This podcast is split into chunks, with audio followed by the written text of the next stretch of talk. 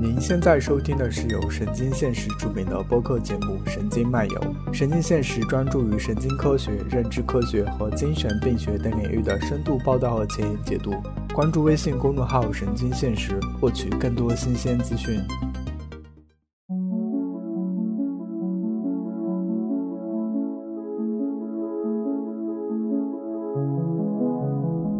欢迎来到今天的神经漫游。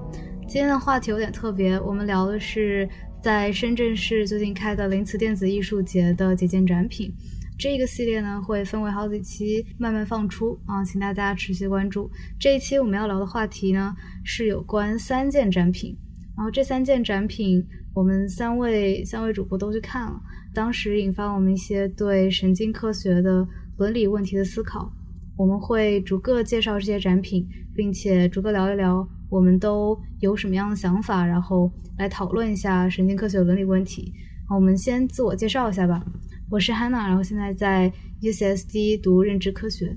子明，大家好，我是子明，我在香港中文大学读硕士，我的研究方向是神经语言学和心理语言学。嗯，浩然，大家好，我是刘浩然，然后我现在呢在中科院深圳这边做研究工作。我们要聊第一件展品呢，它叫《改造的天堂衣裙》。这个展品我们到现场看的时候，它的布展效果很好。它在一个小的房间里，这个房间呢是一个很暗的环境，然后中间呢放的是这个会发光的衣裙。然后这个技术原理大概是它在蚕的基因里面编进了荧光水母和珊瑚，从而使这个衣裙表面的花纹能够在很暗的环境下发出非常漂亮的这种荧光的颜色，嗯，然后我们很感兴趣的一点是，他提到了基因编辑的问题，让我想到了我们前段时间呃非常火一个一个话题，就是贺建奎对呃一对婴儿进行的基因编辑的问题，嗯，不知道子明能不能介绍一下当时是大概发生了什么？要不浩然讲，我我来补我我来补充吧，因为我其实不太了解他的那个怎么拖把那个，我说不清楚。行，就是贺建奎这个事儿，其实其实是很大，因为看大，其实大家都知道嘛，大概是二零一八年的十一月份，然后他对年底的时候，他在香港的一个呃有基因全世界的一个基因编辑大会上，他宣布，他说他啊基因编辑了一些婴儿，而且不只是一对，好像，然后那个但是有一他说有一对是是双胞胎已经出生了。嗯，基因编辑的婴儿，然后这些婴儿呢，他说是进行了把他们的基因进行了编辑，他们出生之后可以先天性的免疫艾滋病。嗯，而这些婴儿的父母呢，是他的他们的爸爸都是艾滋病患者，而他们的妈妈都不是。嗯，因为这个在出生的时候精子它是带有那个艾滋病病毒的。嗯。当然，这个事件最最大的爆点就是我们把基因编辑技术应用到人身上了，全世界第一例。然后就好像这个新闻在普通人一看就会觉得，哇，原来我的基因可以被改变了，以后好像基因可以被任意的改了，这就引起了一些啊，可以说是非常复杂的情绪。有的人会很很开心，他们就会觉得。啊，科技科技往前进步了一下，但更多的人是会觉得有一些恐惧，就觉得技术失控了。反正最后引起了很大的一个社会讨论。然后最近呢，有一个最新的进展，就是贺建奎他的这项研究的手稿被公布了，是麻省麻省科技呃麻省科技评论，好像是好像是这个杂志跟中国的一个机构叫丁香园。然后他们两个就是合作，把这个信息，把这份手稿给公布了。嗯，现在网上微微信里面那个原来这个最最开始公公布这个手稿的那个公众号已经被已经删了吧这篇文章，但是嗯还是流传的很广，所以大家去搜的话，百度搜一下还是能看得到这篇文章的。里面非常详细，就是把那些论文的原稿、英文还有中文，还有一些专家的评论都给。嗯，呈现出来了。总的来说，这篇手稿揭露出的问题就是，贺建奎他的数据并不支持他原来所宣称的那个结果，就是他的研究数据并不支持他所宣称的，嗯，我基因编辑使婴儿获得了先天性免疫艾滋病的能力。对，就这样一个最大的一个爆点就在这儿。对，而且比较恐怖的是，他不是确实发现了拖把吗？然后他的基因，他的病，他的婴儿里面出现那种新的变异的基因，然后它的作用是否能够抵抗艾滋艾滋病是一个问题。第二个问题是，嗯，它就是永久的留存在人类的基因库里面了，然后会不会有什么遗传效应也不也不知道。然后这就是很恐怖的一个点。浩然要不要介绍一下拖把？对脱靶，其实我们通俗的来来理解，就是因为我们把它假设成一条长长的链儿嘛，就 DNA 链儿。然后基因编辑呢，就好像是说我们拿一把剪刀，在这个 D DNA 这条链上特定的一个位置去剪一刀，或者把这把把这个地方的基因的样子给它变变化一下，就是说编辑嘛。但是脱靶的现象就是，我本来想我就剪一刀就可以了，但我们没有想到是我剪了一刀之后，可能旁边哪一些其他的地方裂了。或者说样子改变了，这些是我们不想得到的结果。但这些结果呢，目前的基因编辑技术还是没有办法百分百去避免这个结果的。所以，像这种脱靶的现象，就是有可能导致我们在想改变某一个特定的基因的同时，把一些其他的基因，我们没有预料到的基因，把它们给改变了。这就说是脱靶。也有还还有另外一个现象，就是我们想改变这个基因，但是呢，它确实被改变了。但是它所变化到最后所形成的那个样子，不是我们所呃想要的，这个也属于脱靶的一个现象。就是为什么说贺建奎这个基因编辑婴儿是一非常操之过急的事情？是因为即使 CRISPR 是被认为是目前最先进的基因编辑的工具，但它还是不可避免脱靶这个问题。就它基本上是它最大的软肋，就是会出现这个脱靶这个问题。所以就在明知道有这种情况下，他还去做这样的事情，然后他还谎称自己就是他在之前公开宣布这个他们他们做这项这个计划的时候说。嗯，能够成功的抵抗 HIV 啊什么怎么？他们没有提到脱靶这个事情。然后等到手稿出来了之后，发现确实是有这个事情的。然后就是他最不诚实的一点吧，我觉得。而且是这个技术的软肋吧，我觉得。嗯，说到脱靶这个问题，呃，为什么它能够引起这么多担心？我觉得很大的原因是基因编辑最开始在呃，它最开始被发明出来的时候，它实际上是一个物理化学家发明嘛。然后最开始人们只是用它，比如说改变一下蝴蝶翅膀的花纹啊这些，还有包括像这件展品，它是嗯，它是对动植物进行的这种基因编辑，比如说把。发光水母和珊瑚基因，呃，改造进茧的身体里，大家那个时候会觉得它没有涉及到人这个伦理层次啊，它可能只是某一类动物或者某一类植物。但是当呃这个技术出来的时候，当时的就是发明这个技术的物理化学家，他并没有意识到它可以，它以以后可能会不可控制的作用在人身上。然后也是这种每一个技术发明出来都有它不可避免的走向吧。然后今天它被它被贺建奎一个中国科学家作用到了一对婴儿身上，呃，也正是这个，就虽然可能没有他也会有其他人，但是这让我们第一次开始想真正他的伦理问题。但在此前，我们都只是把它看作一个可能好玩的工具。嗯，我我。我想接着你刚刚说，就是作用到动物上的基因编辑，因为我们现在看的这张这个展品是很美，通过拥有了荧光水母的基因之后，整然后然后这个蚕丝拥有了这个基因之后，它能够展现出这种在黑暗的环境下发光这种特质，然后它它的展陈也确实给给给人一种非常惊艳的感觉。但是我们说到蚕丝这种东西是非常好像看起来很小这种这种动物嘛，然后我我想的是。其他，比如说它运用在更大一些动物上面，也会引发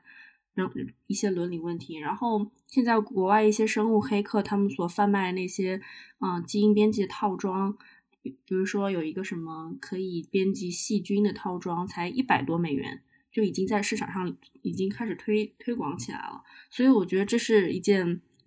怎么说呢？在即使在在是在动物身上用，也会引发很多伦理问题。然后你刚刚说那个荧光水母，也有国外的生物黑客将荧光水母想移植到狗身上，因为他觉得能够发光的狗是一个很酷的概念。所以我觉得这一旦这种危险的概念就是被一些被不当利用了之后，它所衍生出来的不这种这种影响伦理问题，不仅仅是在人身上的。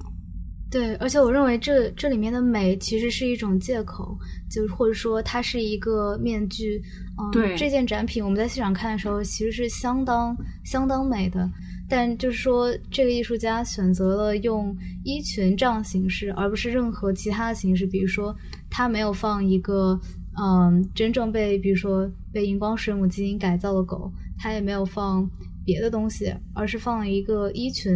衣裙在我们的就是社会概念里面，它是代表着一种着装。那着装它其实就是跟呃，尤其他选的是衣裙啊，那可能它就是更多的是跟人的形象、人的美相关的。然后联系到基因编辑这件事上，把嗯把癌症或者是艾滋病嗯这之类的这些致病基因嗯给它去掉，这其实对人来说也是一个很美的童话或者很美的一个一个幻想。对真正的背后问题的掩盖吧，我觉得这是这个艺术家他借用了衣裙这个载体是非常妙的事情。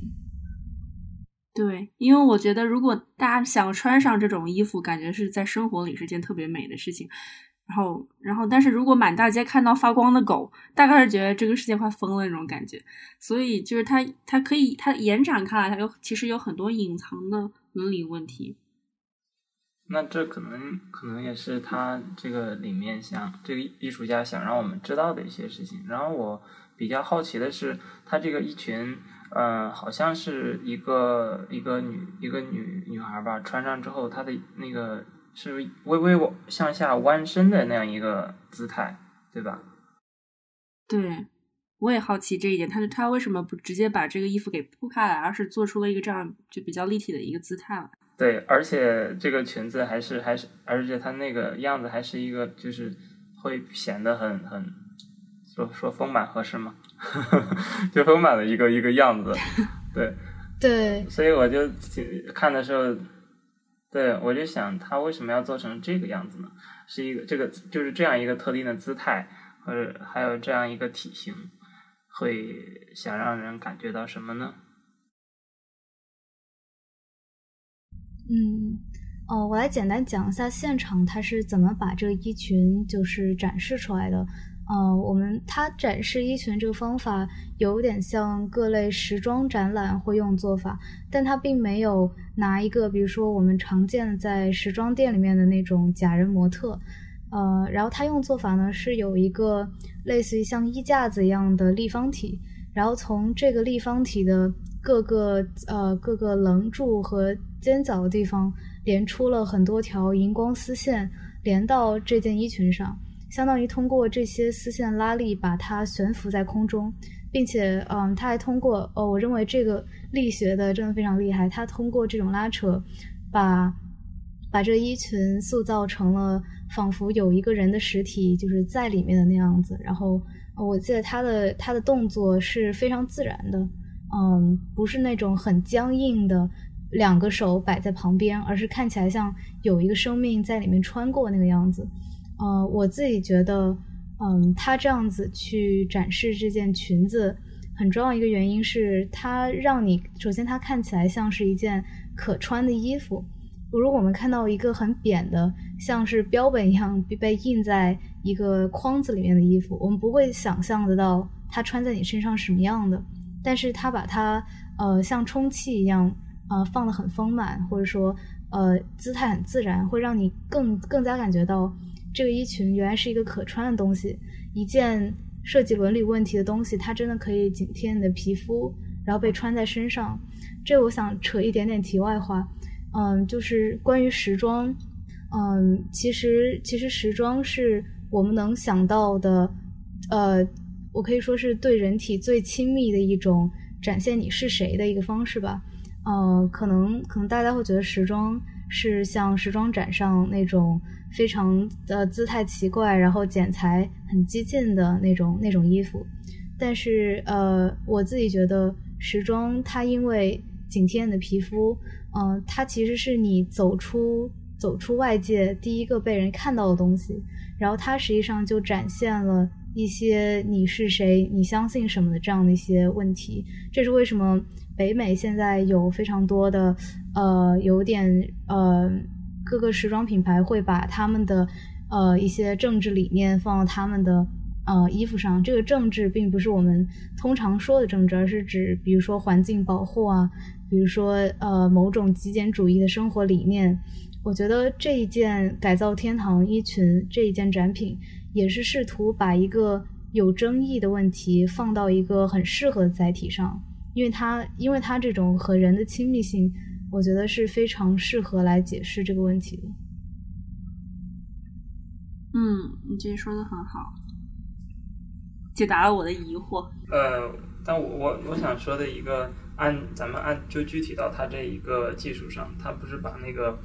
荧光水母和珊瑚的基因转到蝉上面嘛，嗯，然后最后蝉吐出来的丝编织成这个衣服，它那个蚕丝就会有不同的这种荧光，当时看看起来就会有一些特殊的花纹，对吧？然后看起来很漂亮，嗯。但是我觉得像它这种基因，嗯，它其实这个应该不，嗯，不能叫基因编辑，应该叫做一个基因的呃改造，嗯，对。它这个，因为像这个技技术的话，就是很已经很成熟了嘛。从原来以前有一个有一个得了诺奖的一个华人，嗯，对，好像是我我好像叫钱什么，他他姓钱，对，他的那个成就就是呃荧荧光蛋白嘛，荧光蛋白就我们现在研究当中最常用的一些荧光蛋白，像 GFP 啊或者是 YFP 这种荧光蛋白，然后。呃，这样像这种技术就是很成熟，然后也是被应用的非常广，嗯，而且我觉得像这种衣服哈，嗯，通过基因编，通过基因的这种改造，然后让它蚕丝有特定的这种荧光，我觉得真的可以推向市场，然后就是可以很漂亮。像这种它，呃，涉及到的伦理问题，相比于基因编辑婴儿，那就小太多太多了，对吧？而且相比于那种，呃，基因呃转基因的大豆。也小了很多，因为这个它其实就是一件衣服嘛。嗯，衣服的话，你可以，你以后买了之后，你可能觉得旧了或者穿了不好，你完全可以扔掉。嗯，而且处理起来也没有什么太多的环境污染。嗯，所以我觉得这个很棒哎，但可能成本是不是限于成本问题，没有推向商业化？嗯，我觉得你说这个说到一个点子上，呃，我想我想来做一个小思想实验。假设就呃，我是我是试图用类似的框架来做一个假设。假设说我们的基因改造技术，呃，到了一个程度，能够把比如说兔耳移植到人的身上，那么呃呃，或者说让让人的这种兔耳的这个性征能够遗传下去，那我们相当于可以创造另一个嗯。不能叫种族，但是说另一个阶层人，那他们可能会长着奇怪的兔耳朵。啊，我用兔耳朵这个例子，是因为，嗯，这个这个形象是经常被用在各种各样的，就可能说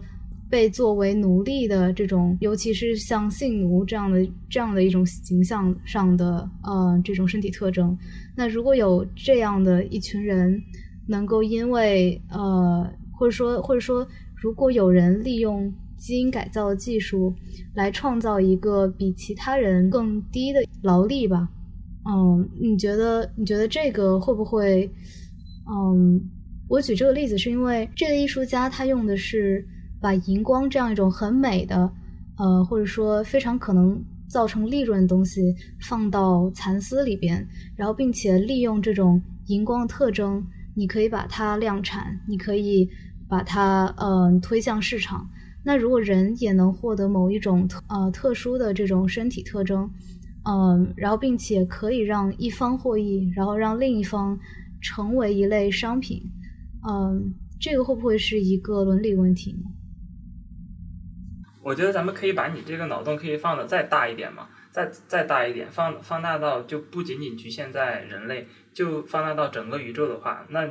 就呃就好像是。到最后形成的一个社会，就很有可能就是《星球大战》那些，呃，那些电影、科幻电影一个现实版本，就是到到最后可能大街上走的全是一些奇形怪状的各各式各样的呃人。但是那个时候我们可能就不能称呼他们为人，可能某一个群体，他们通过基因编辑，然后把自己完完全全改造成了另外一个种族，然后他们是朝着 A 方向，然后可能另外一个一群人，他们朝着 B 方向，把自己改改造成了曼特洛人，或者是一些呃像那个啊一一时想不起来还有什么其他种族哈，就像星球大战那里面就好多好多好多的种族，但同时呢也有。呃，有有需，它肯定是就是有个这样一个市场，然后有需求就会有供给嘛，那肯定就会有一群人，他们可能专门就做这种基因编辑的生意，然后专门的可能就是到时候我们可以完全不用以某些活人为对象，我们就完完全全就可以以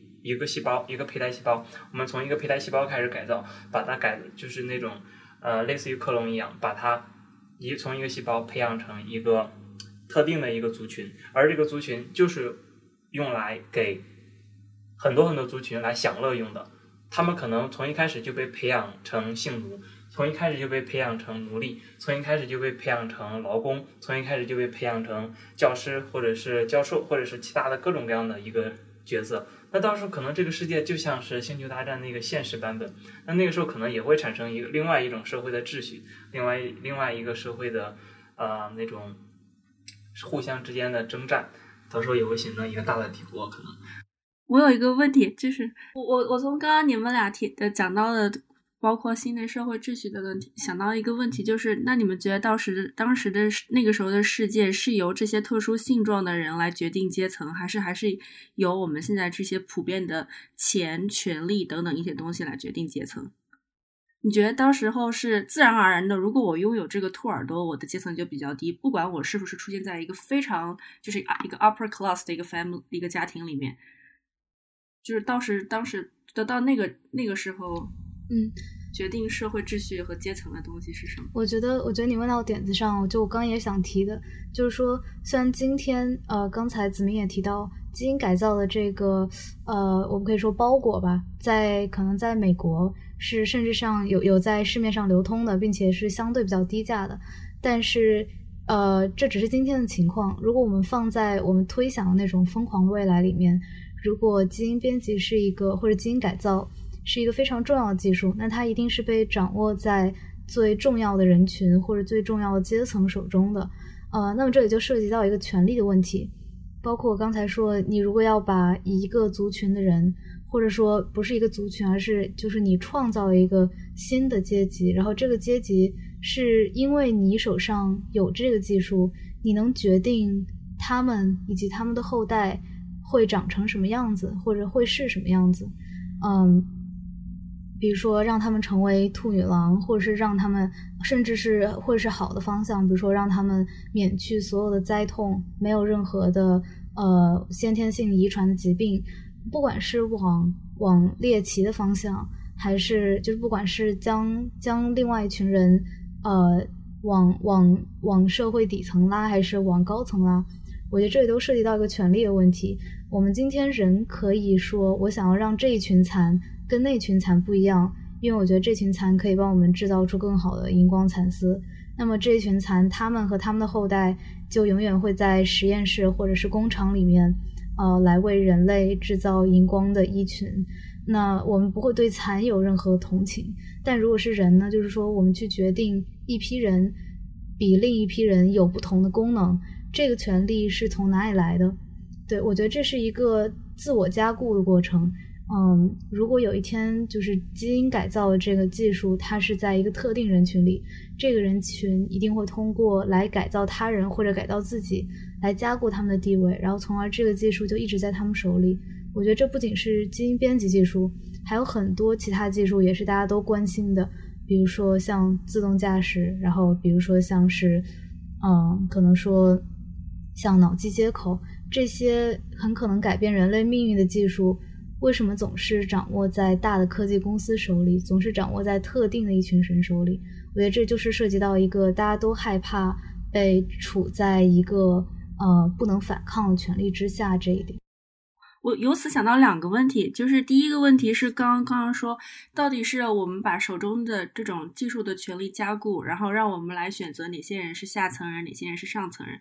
我有一个问题是，如果我们就是你刚刚说，我们如果选择基因编辑动物是一件轻而易举的事情，比如说像这个蚕蚕丝，我们觉得它美，我们就可以编辑它。那如果是更大一点的东西，比如说狗，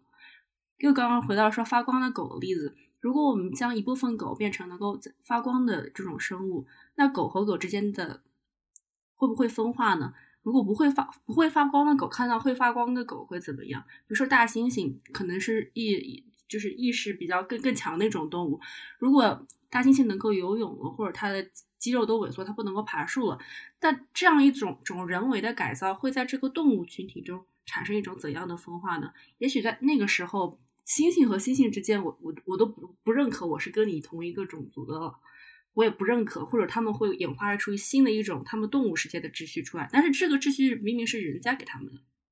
但是他们，但是他们他们的秩序分化是由他们来决定，是人不能干涉的，对吧？但是在那个时候，其实我们拥有这个技术的时候，其实就相当于说，这项技术赋予了人类，或者也可以说人类利用这项技术可以操纵，好像是任何一个物种的进化的过程。我觉我觉得不能说进化，只能说是演化。你不一定，你就是你不，对你不能说它一定是进步的嘛。还有刚刚你说的那个技术，就为什么就是这些核心技术掌握在一些大公司手里，就就联想到一一种技术民主主义。但是好像从另一个方面来讲，如果我们我们现在一直还是这种技术的，怎么说？嗯，使用者吧，就是如果出现了能够自动驾驶，我们是不会了解它背后的技术，但是我们会有，我们我们自己可以去买那种车。然后比如说有过基因改编辑过的东西，比如说不是很多，现在已经有很多大豆流流传到市场当中了吗？已经有一些食品经过基因改造的食品流传到了市场当中。我们好像一直是这这这这种这种产物的使用者，但我们真的想要使用这种东西吗？比如说。刚就刚刚说的那个一百五十九美元的能够编辑细菌的基因的那个那个那个套件，真的会有人买吗？如果真的到流流流传到给你使用的话，就是给你这个机会能够比较接近的这个核心技术，你你觉得你会去买吗？呃，我补充一些，就那个像那个基因编辑的试剂盒，确实有很多人买，但是 那个试剂盒。嗯，已经被证明是没有什么用，就是它可能并不会呃产生它所宣传的那种效果，嗯，所以它现在就就卖的那种试剂盒也并没有造成类似于像基因编辑婴儿这样的社会讨论，或者说社会的呃某种形式上的恐慌吧。对，就是舆论还没有开始监督它，是因为它没有用，对吗？对对，因为它那个东西，它它不像呃，像我买一个 iPhone，呃，它所拥有的功能，呃，基本上苹果它所宣称的，你你可以通话，你可以呃，就是比如你可以学习，你可以创作，它你都可以用 iPhone 或者 iPad 来实现。它它那个基因试剂盒就是，他说你买了之后啊，你可以基因编辑一下啊，干细胞什么的，然后你可以把这些基因编辑后的输输入到你的体内。呃，说你就可以获得，比如说提高自己的精力啊，可以让自己抗疲劳啊这样的功效。他宣称的这些基本上都是没有什么用的，可能很多都是一种心理上的安慰。嗯，基因编辑，但他刚你刚刚说那个这些因，他那个编辑细菌的那个套件其实已经挺挺成功的了，就是你理论上如果按照他那个指示，是你能最终能够做到你想做的那个点，而且它是。属于一种 DIY 的东西，就是你想编辑什么，就取决于你，就因为因为毕竟是基因链嘛，你想你想剪哪个就剪哪个。但是这就这就出现了，就是它现在这个其实是已经能够已经能够实现的。然后它就出现了细像细菌这种东西，就是为什么这样子的实验只能在一个有严格有严格的操作规范的实验室里来做，是因为你不知道一不小心它会流传到我们的生活当中去了。就这种细菌，你一不小心打翻了这个试剂盒，怎么怎么样，或者怎么怎么样，就是变成了一件非常危险的事情。然后，总之，我觉得任何让就是让这种技术平民化的一点之后，就是它背后的伦理问题也被简化了。就是它的试剂盒不会告诉你，它这你如果打翻了这个试这这个细菌的试剂盒有多大的危险，它不会告诉你。就是就是让我感觉到恐慌的一点，就是并这个并不是就是离我们那么遥远的一点，就是因为因为你像你刚刚说。就是有一个基因编辑可以让你更更你的专注力提升或者怎么样，这当然还很遥远。但是像我比如说这个细菌的编辑基因编辑套件，那确实存在，也确实能够做到，你也确实能够买到。如果你的操作不当，也确实能够带来带来一些危害。这种东西已经发生了。就鉴于科技进步的这种这种速度，在未来两到三年之内，有更多的一有更更高级的一些基因编辑的工具的这种套件出现，流传到市场当中是是非常有可能的事情。然后我我听完，我想打，是算不算打广告？就是我最近不是翻译了一篇那个关于生物黑客、关于这种基因编辑试剂盒，嗯，关于这种生物产品 D D I Y 的一篇文章，嗯，但是现在好好像还没有没有校对完，校对完就会发在咱们那个呃神经现实的公众号上面，有兴趣的可以关注一下。就是神仙的风格。好的，时刻不忘记打广告。哦，刚才刚才子明说的这个，我觉得很有意思啊。就是我们会看到两个极端，一个是子明说的技术民主，这群人他认为你的技术不应该被垄断在一群人手里面，然后应该回归到所有人手上，然后他认为不不能有任何的干预。呃，那另一端呢，则则是认为，呃，这一类危险的技术需要被牢牢的控制在可能说某一公共机构或者是政府的手里，呃，或者是大公司的手里。这两个极端，但是他们肯定都各有利弊。刚才子明也说了，嗯，技术民主最大的一个问题就是，呃，创造出这个技术的人他不负有任何责任，他把他把责任最后归结于这个消费者，呃，或者说这个是呃自己 DIY 技术的人。那你要是 DIY 给自己剪错了，你谁也怪不了，那你只能自己承担这个责任。但实际上这是很不负责的做法。首先，你缺乏对于基因编辑的它的呃伦理后果以及可能说技术后果的一些公共教育，你缺乏这种教育，但是又让公公民来承担他们自己行为的后果，这实际上是非常不理想的一种模式。呃，当然也是因为现在这个技术很不成熟原因。那么另外一端，如果是被一方垄断，呃，一方面是要看是谁垄断，那究竟是政府垄断？还是大大的科技公司来垄断，还有就是垄断以后，呃，或者不是垄断，或者说被一方被一方接管以后，呃，你的这个技术如何能呃来受益民众？我觉得很重要一个就是所谓的透明，嗯，这个这可能在很多事情上都是一样的话，就是呃跟决策透明是类似的，嗯，就是你这个技术，嗯，比如说假设你是大公司的话。那这个技术你计划用在谁的身上？然后你计划呃，你计划怎么样把这个技术嗯送出去？比如说谁可以来申请使用这个技术，以及我们会你会怎么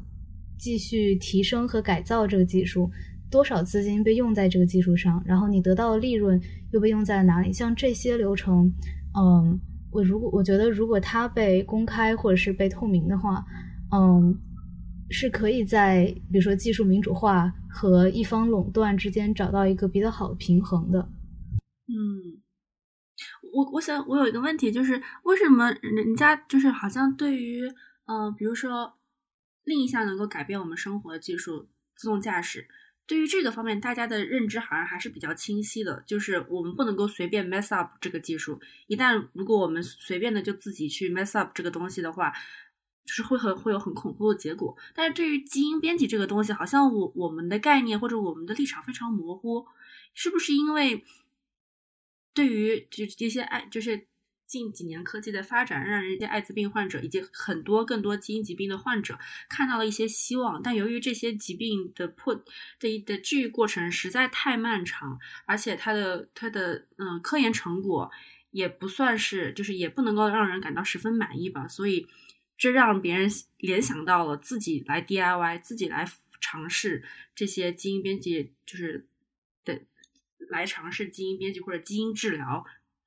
在自己身上尝试。比如说有一个那个黑客，他自己在，他是一个艾滋病患者，他在自己身上打了那个 N 六的艾滋病抗体，然后还在 Facebook 上直播了这个这个这这这这次基因他所谓的基因治疗。他直播了这一点，我觉得是非常不明智的一个做法。那不就是？就是像，就他自己其实是非常渴望去宣传这种技术民主主义的，然后是他因为由于对当前的科研成果感到太失望吗？还是还是还是他，我我其实不太清楚他的心理是什么？所以想跟你们讨论一下。啊，其实我觉得咱们现在聊的可能这样一个问题，已经嗯不是简单的那个伦理的范畴，它可能更更多都涉及到一些呃，比如说政治或者是经济，嗯，还有社会意义上的一个一个问题。这个问题还是还是很大的，嗯嗯，但我觉得的确就是呃，像基因改造，其实可能。呃，比如说这个展品里，它可能是更偏生物学的。那我们说，呃，我们说到基呃基因编辑以外，比如说像嗯自动驾驶啊，什么脑机接口啊这些，可能是偏脑科学、偏神经科学。但我觉得我们要聊这这些问题，很重要一点就是，首先，嗯，首先我觉得艺术品本身它是带有某种意识形态，或者它带有某种呃政治的意味。那科学它也永远不是和政治就是绝缘的，而且我认为就是大家不要去避免谈到政治，就是每个人都有自己的政治。你认定的价值，其实它就是某种意识形态，或者是你某种你相信一件东西是比另另一件东西更好或者更美的。啊，我认为这不仅是在艺术里面，其实在科学里面也是有的。嗯。简单说的话就是，呃，当时，当时那个什么，不知道这会不会跑题，但是当时，呃，爱因斯坦提出相对论的时候，他的那个时间的观念，实际上当然就吓到了一些哲学家，因为他们认为物理定义的时间要威胁到哲学的时间。其实这就是意识形态之争。我认为在科学领域，这样的争论是很多的。然后回到子明刚才说的，呃，为什么我们会对基因编辑有这么？这么强烈的，呃，一方面是恐惧，另一方面又希望它民主化，然后让我想到一个很有意思的类比，就是硅谷那边不是有一个 self help culture 吗？就是说他们有一种，呃，翻译成自我帮助可能有点奇怪，或者或者是用 self hack 吧，就是自己去骇客自己，啊，或者说自己去，呃，用像处理电脑难题那样去处理人自己身上的问题。那往软一点说，可能就是自我管理，比如说我要管理我的时间，然后然后培养某一种美德或者某一种呃运动的习惯，这可能是比较软的方面。那更硬核一点的方面，可能是说我去吃一些呃健康的代餐，或者是我去吃一些增加维生素的东西。那可能再硬一点，就是想呃我想要改造自己的基因。我觉得可能人嗯。就是今天这种去改造不完美的自己的这种冲动非常强烈吧？那大家觉得科学可以解决那么多我生活中的困难，那是不是也可以解决我自己这个人本身的不完美？我觉得这可能是基因编辑跟其他技术很不同的一点。哦，先先说到那个刚才那个汉娜说的，嗯，有关政治，其实我也觉得。啊，其实是没有人能够脱开政治的，因为政治其实就是我们这个人的这个人类的群体的呃正正常发展，或者说像那个正常运转的一个法则，没有人能脱开政治的。然后再回到那个自动驾驶那个呃和基因编辑技术的类比上面，其实我觉得大家关注呃那个自动驾驶。嗯，觉得它所引起的一些伦理方面的问题，可能远远不如基因编辑。一个原因就是，基本上每一个人他都可以去对于那个自动驾驶品头论足。他只要看见过车，他只要知道怎么开车，或者说，呃，他小时候玩玩过玩具车，他都可以对那个自动驾驶来进行品头论足。哪怕他对自动驾驶技术一点都不了解，但是他可以说啊，我会开车，我天天坐车。他都可以来进行一些相关的评论，但但是对于基因编辑来说，啊，能接触这个技术，目前在现在的这个社会当中还是比较少的。而且，嗯，我相信很多的人，他们甚至都对基因编辑，如果说呃没有没有类似的，比如说基因编辑婴儿这样的新闻送到他们的手机 APP 上，他们可能都压根儿都不会去搜索，或者说去了解。基因是什么，或者基因编辑是什么？这样这样的问题，好像是说这样的技术，这样的嗯，这样的一个社会伦理，相比于他们的日常生活是十分遥远的。而且现实当中好像也是也是这个样子的。但是其实当这这件事情真的发生的时候，当基因编辑婴儿真的诞生的时候，可能每个人就突然就意识到，哦，他其实离我真的很近。嗯，我我我联想到你刚刚说继续说那个套件的问题，就是它之所以那么恐怖，是因为我在网上看到一些很多生物黑客连大学都没有上过，没有就没有接受过高等教育，但是他们已经能够能够操作那个套件了。所以，我就是在可能在美国那样一种有着 self help 呃 self help 或者 self hack 这种文化下，他们敢于去尝试这样一种可能是远远超出他们学识以及能力范围这样一个东西。然后，由于这个东西它的普它的一种 availability 吧，就是一百多美元你就可以买到了。然后它不不需要你真的懂它背后 CRISPR 到底是什么，它原理是什么，你按照它的那个操作一步一步做，你就会想得到你想要的东西。这样子的话，那我一个高中生也可以做这件事情，所以我就是让我觉得比较不寒而栗的一个点，就就是这个这样子吧。好像是北京的一所科研机构，我忘了是不是中科院了哈，就北京的一所科研机构，他们呢就招一些附近那种拆二代或者是那种拆一代，就是那些嗯可能没有上过学，甚至是就是没就是是农民，就是就是。天天在在下下地干活的那些大爷大妈，然后把他们招过来，嗯，培训他们做嗯一些细细胞方面的操作，或者做一些嗯染免疫，就比如说我们经常经常做的一些免疫荧光染色，就这样的嗯实验技术方面的操作。后来发现，其实培训他们很很简单，你只需要教会他们那些很简单的操作，比如说到某个点需要加什么试剂，嗯，到某一个时刻的时候需要用什么溶液去清洗。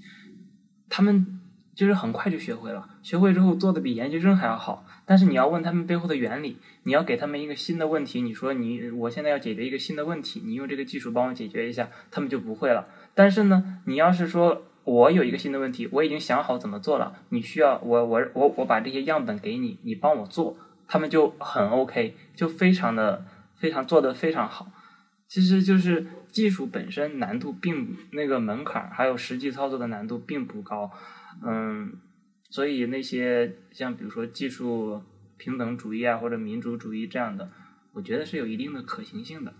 嗯，我觉得你提到这个很有意思，因为我想到了那个马克思韦伯他提到的那个祛魅的概念，我觉得他们这些就是所谓的。对，我觉得就是这些所谓说宣扬技术民主主义的人，就是实际上将这种技术技术给大向大众们给祛魅了，然后他这种一种神圣性啊，或者他一种看起来非常遥远的距离感都被消解掉了，就是意思就是本质上我们。其实为什么有时候人家会打趣说学生物的人都是都是生物民工之类的？可能这种技术操的这种技术的门槛真的不高，但是学生物的人却要日复一日、年复一年的养小老鼠或者操作这种技术啊什么的，操作这种仪器等等。对对对对，我们我们真的就是生物民工，就是民工。嗯。对，刚刚才子明说那一点，我想拓展一下。呃，就是子明刚呃子明刚刚说的是，技术民主主义的人是希望能够把技术祛魅，然后其实他们的出发点可能是说想要让力量呃把它赋权回人民，就是不要把技术或者说能受益民众的东西就是高居在某一个地方。嗯，但是我想说是这不是一个好的祛魅的方式。我觉得嗯，就像之前浩然也提到的。今天我们会呃，或者说一些人会对于基呃基因编辑这个技术很恐慌，然后并且啊，可能一一些美国人他们看到有新套装出来以后，他们会怀着复杂的心情把它买下来试验在自己身上。一方面，呃，是因为我刚才说了，就是对自自我改造的这种渴望；另外一方面，也是对技术本身细节的一种无知。这种无知可能跟刚才浩然说的那些学会一些动作就能操作一些科学流程的这些可能基础一些工人，其实没有很大的区别。他们并没有知道，但是他们对于使用技术是不假思索的。而这种不假思索，我觉得实际上并不是一种祛魅的后果。它实际上，它就是因为还有那一层魅的面纱在。嗯，然后我认为好的祛魅应该就是像。告诉民众，就是这种基因编辑，它具体的细节究竟是什么样的？然后它，比如说，如果脱靶，也就是说，如果我剪到我不想剪的那段基因，它会造成什么样的后果？然后这个比这个危险的比率值不值得你去冒险，然后以及说呃，如果你真的要这么做的话，你要考虑什么问题？我觉得这种可能才是好的趣味。像这个展品，呃，这个衣裙，我能想到是观看的人可能会有两种反应。一种是说，呃，当然大家可能会觉得很美啊，我非常强烈的推荐大家去现场看一下这件衣裙。那可能一类人会觉得，啊，这衣服真的很美啊，然后有这种荧光蚕丝啊，如果有一天能够量产的话，是不是我也能穿上这件裙子？那可能有一类人他可能会愿意去再想一步，就是说，嗯，这个技术给我带来的美，就是它背后有没有负担什么我可能不知道的东西。比如说，呃，这段时间时装界的一个很重要的议题就是，嗯，我们在我们在在美国有有一类新的时装的款式，是专门给伊斯兰的妇女的，因为伊斯兰妇女需要戴各种各样的头纱和面罩，她们需要遮住呃大半张脸。那么，呃，美国人当然是想，呃，如果是这样的话，那我们就为你们做更美的面纱。然后这个就有一个争议，就是因为制作这些。所谓更美的面纱，包包括是他们制作了专门的，呃，给伊斯兰妇女的泳衣，就是那种全身包裹的，但是形体很好看的那一类衣服。但这一类衣服呢，他们都是在第三世界的伊斯兰人民，呃，去加工出来的，然后最后被送到第一世界的这些伊斯兰人民他们手上。然后实际上现在在说，就是我们能不能去重新思考，我们在用的一些物品，像衣服这样的东西，他们是被谁做出来的？嗯，这这个过程中，就是做我衣服的那些人，他们处在什么样的环境？就像是我穿这件荧光的衣服，那些编织这些蚕丝的这些蚕，他们是处在，他们是当时为什么会被选出来，然后被放到一个工厂里面，然后从此一生就是为了我们这些衣服而工作。呃，虽然说可能不是一个等价的比喻，但是我觉得，就是说，如果你有多一层思考的话。嗯，这个艺术展品对你来说就不是说啊好好看这个问题，我觉得它也有一种祛魅的效果，但它可能跟科学祛魅的方式不一样。科学祛魅的方式是给你解释技术细节，然后不厌其烦的跟你讲技术细节。但艺术它可能是问你一个问题，然后它需要你自己去思考。然后我们今天在这里就是试图去给出一些我们自己的答案，我觉得也是一种祛魅的方式。我我我我想扯我想扯一个可能题外的话题，就是你刚刚说的那个对于伊斯兰妇女她们的时装的要求，就是她们需要戴各种面纱等等。我想到一个有一个比较荒唐的，可能是可能这种这种时尚趋势对我来讲比较荒唐的点，是因为他们。本来要戴这个面纱是出于这个就是伊斯兰古兰经教义的约束嘛，就是他们可能是古有是他们他他的他的他的呃丈夫的财产，就是他们把妇女视作一种财产，所以你不能跟除了家里以外的人，你不能够露出你的面部，所以你要把自己遮得严严实实的呢。我这是我大概很肤浅的理解，但是如果将这种他们这种在那将面纱、泳衣等等这种东西给。性感化了之后，你觉不觉得是他对他们教育一种冒犯，以及他们戴上这种东西之后，更加让别人对他们想要揭开那个面纱有种冲动，就是就觉得好性感、好美丽。就是如果他他的那个他的这个真实的面目是怎样子的，好像好很凸显了他的身材是怎样，就是让个别人觉得这个一方面对他教义是一种侵犯，另外一方面就是觉得好像对。对，已经曲解了他本来的那个怎么说呢？就是本来这个教义对他们这个人的约束吧。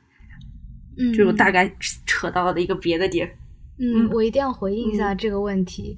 对我决定，我决定这些就是可能跑题的东西，我们留在播客里，但是转换成文字的时候，就是把它给去掉。嗯，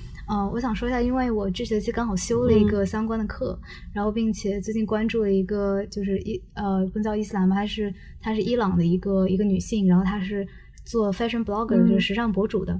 嗯，然后我想说先说的就是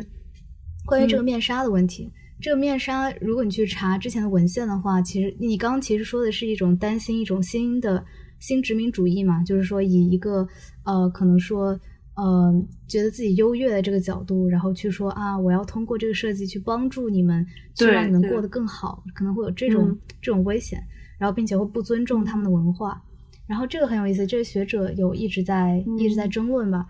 一方这有两派，一派是多元文化主义者，他们认为你需要尊重一个文化群体的文化，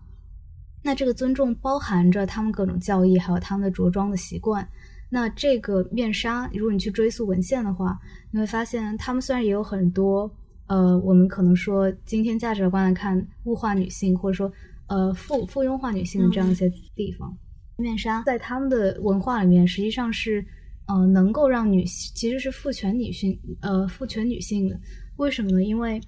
呃，因为在伊斯兰，女性是被认为应该在屋子里面干活的，就是你应该处理家事。但一旦你戴上那些面纱，就你相当于是带上一个呃可以移动的小房子，在英文里面就大概说是叫 portable home 吧，就是说它相当于是某一个能给女性安全感，并且给女性尊严的一个呃，你可以说它是盾牌。戴上面纱以后，出去女性会，她们会因为这个受到保护。嗯，她们能够参与一些公共事务，也是因为这些面纱。就是我觉得这个是需要从两方面看的。而那些在大街上走而不戴面纱的人，嗯，从他们的文化来看是比较怎么说没有教养的。呃，你可能可以说他这是比较落后的观念，但是如果你真的从文化的相对主义的这个角度来看的话，的确就是每个社会它有自己的文化习惯。美国人并不能理解伊朗伊朗人的文化习惯，伊斯兰人的呃文化习惯，他也不能理理解中国人的文化习惯。嗯，那我觉得如果是从呃这个角度来考虑的话，既然这个面纱它从一个角度是可以赋权呃这些女性的，你就不应该天天叫嚷着说呃让伊斯兰女性都不要戴面纱，让她们都穿比基尼。呃，那种其实是一个也是很不尊重对方文化一个、嗯一个角度。那可能另一个角度，另一派的女性主义者就会说，你这样是让一个所谓没有那么现代的文明，或者说呃不够平等的文明，呃继续他们现在的现状。就是你通过这个方式，你没有保护这些女性，因为嗯、呃男性是呃男性依然从他们这种文化里面获取了更多的优势，嗯、然后你去让他们继续戴面纱，而不去鼓励他们尝试或者说知道另一种可能性，实际上也是对他们不负责任的说法。我觉得这个永远是文化文化之间的嗯冲突，就是在新殖民主义和尊重尊重对方文化中间，总是要互相摇摆，然后互相校正的。我觉得这的确是一个挺复杂的问题。说得好，嗯，扯远了。那我那我可以补充一个现现，那我就简单补充一个哈，我现现实当中以前有过几个那个巴基斯坦的，不行，我好像一说就暴露了。没事儿没事儿没事儿，反正都已经说了，就是我的一些那个同事，巴基斯坦的，然后我跟其中有有有一个女孩儿，然后我们聊天，她就天天戴面戴面纱嘛，然后她就告诉我，她说她觉得戴面纱挺好的，确实她她觉得挺好的，她她不她不觉得这是对女性的一个压迫，她觉得就挺好的。然后呃，但是有一个变化，就是她刚来的时候她是戴的，呃，过了在在中国待了将近半年的时候，她不戴面纱了。后来我问她，我说你为什么不戴了呢？她说你们中国人都不戴，我到中国了也没有人管我，也没有人就是在意我戴不戴，我我不戴感觉呼吸挺好的，很自然吧？就很随意的感觉。他很自然的转变，就融入到这个文化当中，就觉得他在他在这个文化中怎样是最舒服的，他就做怎样的行为。对，其实就是如果说他没有很很很强的那种宗教信仰的约束的话，他其实这种呃更多的可以把它认为是一种习惯。嗯，到另外一种文化氛围当中，它很有可能就比较容易的受当地的文化所改变，然后就改变了。嗯嗯，这也是就是让对方知道有世界上还有另一种选择的存在，然后并且在这种熏陶中让他做出选择。我觉得这个才是可能一种比较尊重做法。嗯对，而而且我我这个同事，他后来虽然他自己已经不戴面纱了，但是他他说他是不会劝，就是说他的那些呃同学，那些依然戴面纱的同学劝他们不戴的，因为他依然是觉得戴或者不戴都 OK。嗯，我觉得你这同学三观特别正，哎也如果有空，我们可以聊聊，私下我们可以聊一下。哎呀，整啥呀？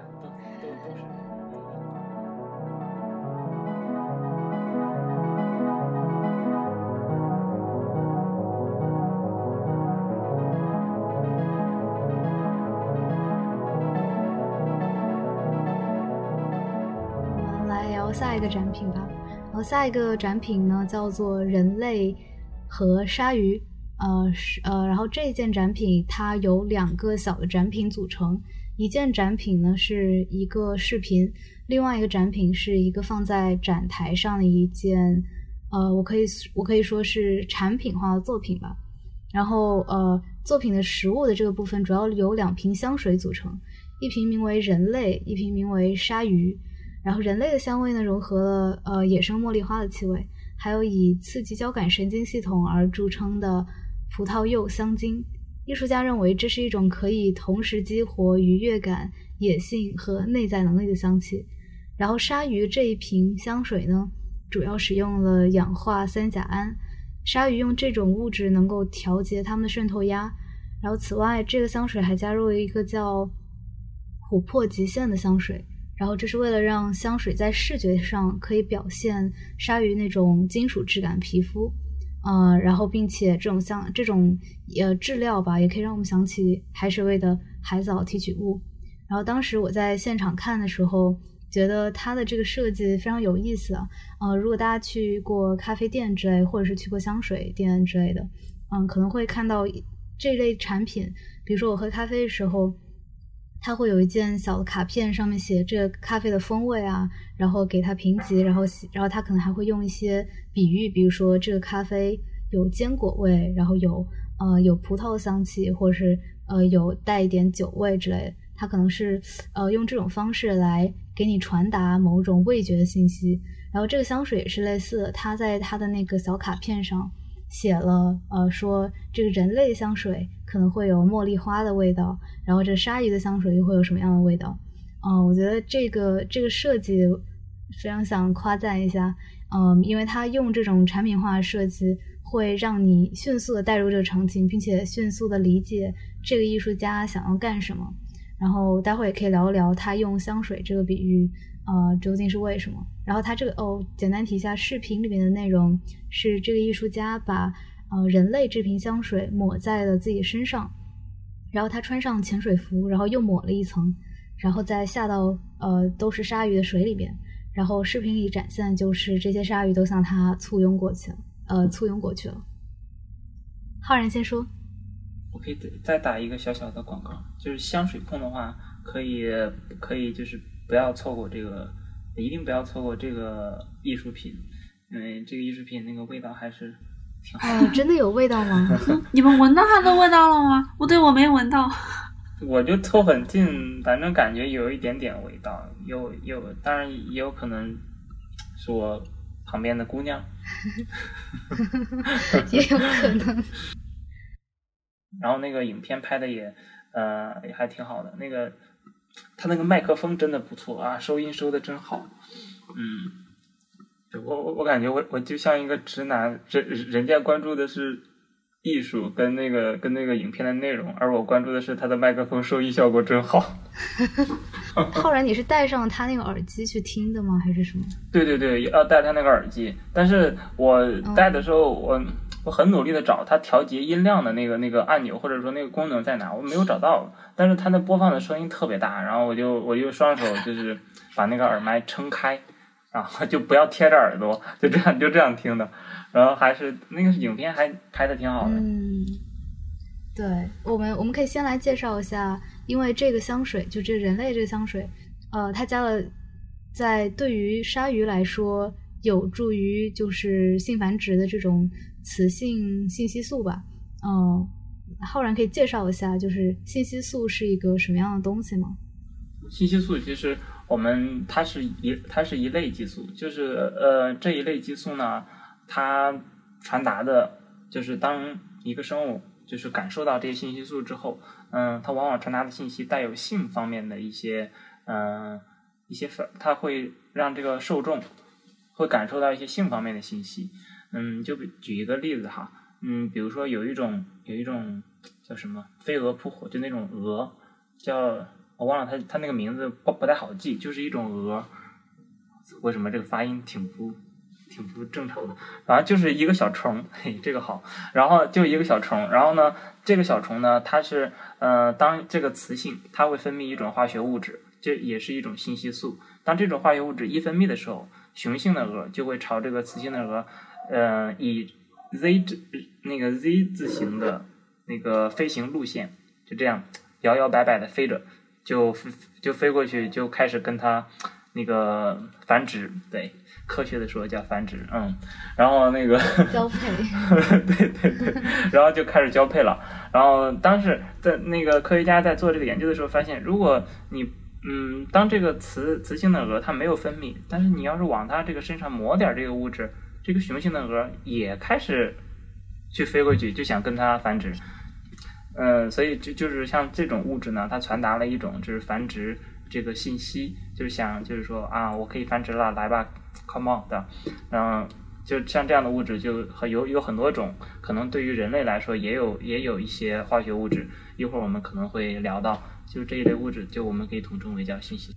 嗯，对于人来说，这种信息素是不是叫费洛蒙呢？还是说它是对所有的动物都叫，就是都叫呃某一个名字？还是说，就说是信息素是一个种类，然后有一种信息素叫费洛蒙吗？啊，不是。我觉得，嗯，我所了解到的就是费洛蒙或者信息素，它只是翻译的一个一个音译，或者说那种翻译的不同。对，而且像以前那个心理分析，像弗弗洛伊德一些，呃，他的一些著作，当年就是七八十年代那些老派的那种翻译家，他们呢就不用信息素。因为信息素这个词儿好像就比较洋气，好像是我们现在就我们这一代或者我们就是八零后，他们才就上学的时候学到才会用这个词儿。当年他们都会用一些像比如说利比多啊，当然利比多主要指的是那个弗洛伊德他那个性欲他那个就那个词儿。但是有有一些文章当中，对他们也会用利比多来引申，来引申来就是做一些信息素方面的一些代代一些代称。所以就是也也也有也和这个年代有一定的关系，可能在某一个年代，它可能就倾向于翻译成一些费洛蒙啊，或者倾向于翻译成什么。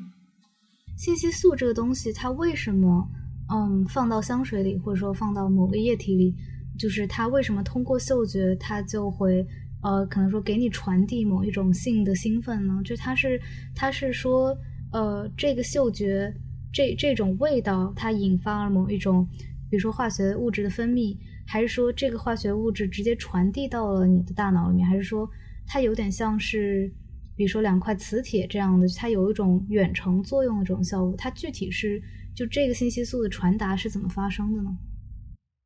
应该是通过某一种器官吧，叫离鼻器。这个器官就是它能够，因为信息素本身是化学物质嘛，就是我们之前说的那些什么雄二系统什么之类的，它就以三生里它是。一个化学物质，然后这种化学物质能够通过这种器官被这种器官能够探测以及感知到，然后再传递到大脑里面去，然后再进行作用，应该是这样的。我觉得浩然要不有有没有想补充？嗯，我我来我来补充一个，因为其实这个问题呢，你要把它讲得很明白，其实我觉得现在学术界也没有一个很明白的一个结论，就是信息素究竟是如何的让人嗯产生。他想要这个信息素，他想要传达那个信息，想让人感受到。我就说一个研究吧，就是我觉得这个研究也是可能对于大众来说是普及面最广的，因为毕竟做这个研究的人他在很多场合都讲了。就是二零一四年发表在那个《Current Biology》这个期刊上面，中科院心理所的一个呃叫周文研究员他做的，他呃用他我就简单讲一下他这个实验过程，还是挺。挺有趣的，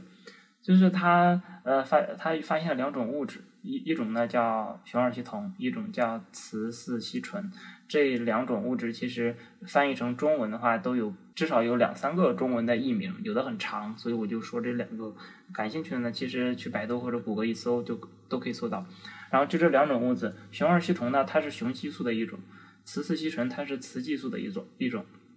这那个像雄二烯酮，它会比较多的存在于男性的，比如说汗液呀，比如说它的体液的一些分泌物当中，而雌四烯醇呢，嗯，就更多的存在于那个女性女性的体液当中。嗯，他做的实验呢，就是屏幕上会有一些小小的光点儿，这个光点儿呢组成了一个人在行走的一个图案，而但是你一个呃，我们会感这个人小光点组成的人形的图案，它其实是一个中性的。嗯，有的人会把它理解成这是一个男性在走路，有的人会把它理解成这是一个女性在走路。于是呢，他他就配这个研究人员他就配了三种溶液，嗯，第一种溶液就是在丁香花油里面加雄二烯酮，第二种是在丁香花油里面加雌雌烯醇，第第三种呢就是单纯的丁香花油。就是对于异性恋来说，喷了呃信息素之后，他会更多的认为这个小光点儿它是一个它是女性在走路，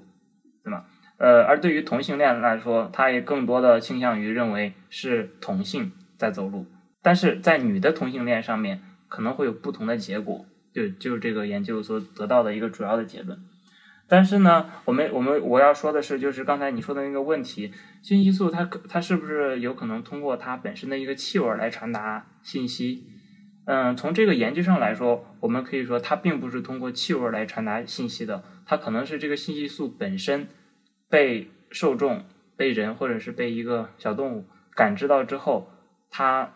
会引起人体内一些反应，而这些反应导致你认为你收到了某种信息。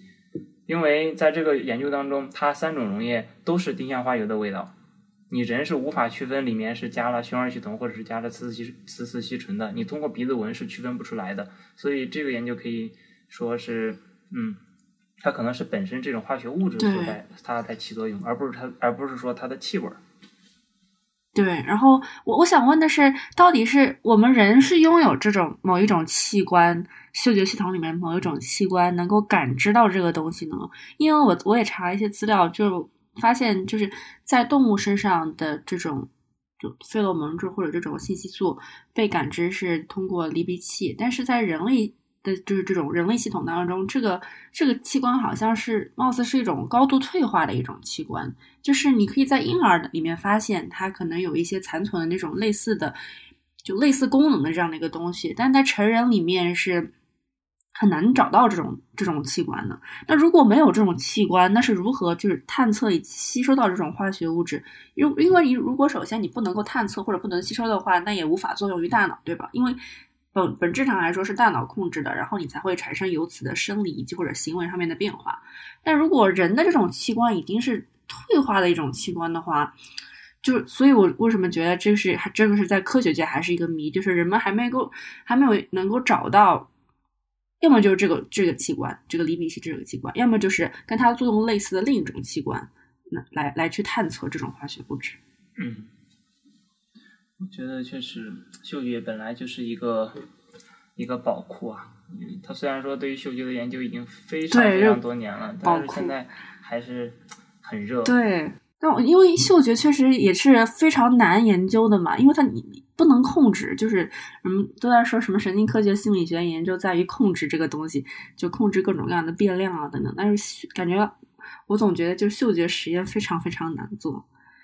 然后还还有刚刚就提到一些，就是香水，就是刚刚 Hannah 说的香水这个问题。就虽然这个实验是以香水这样的一个形象来呈现，但是大多数我们在网络上或者一些微商那里看到的费洛蒙香水，都是感觉都是交智商税的东西，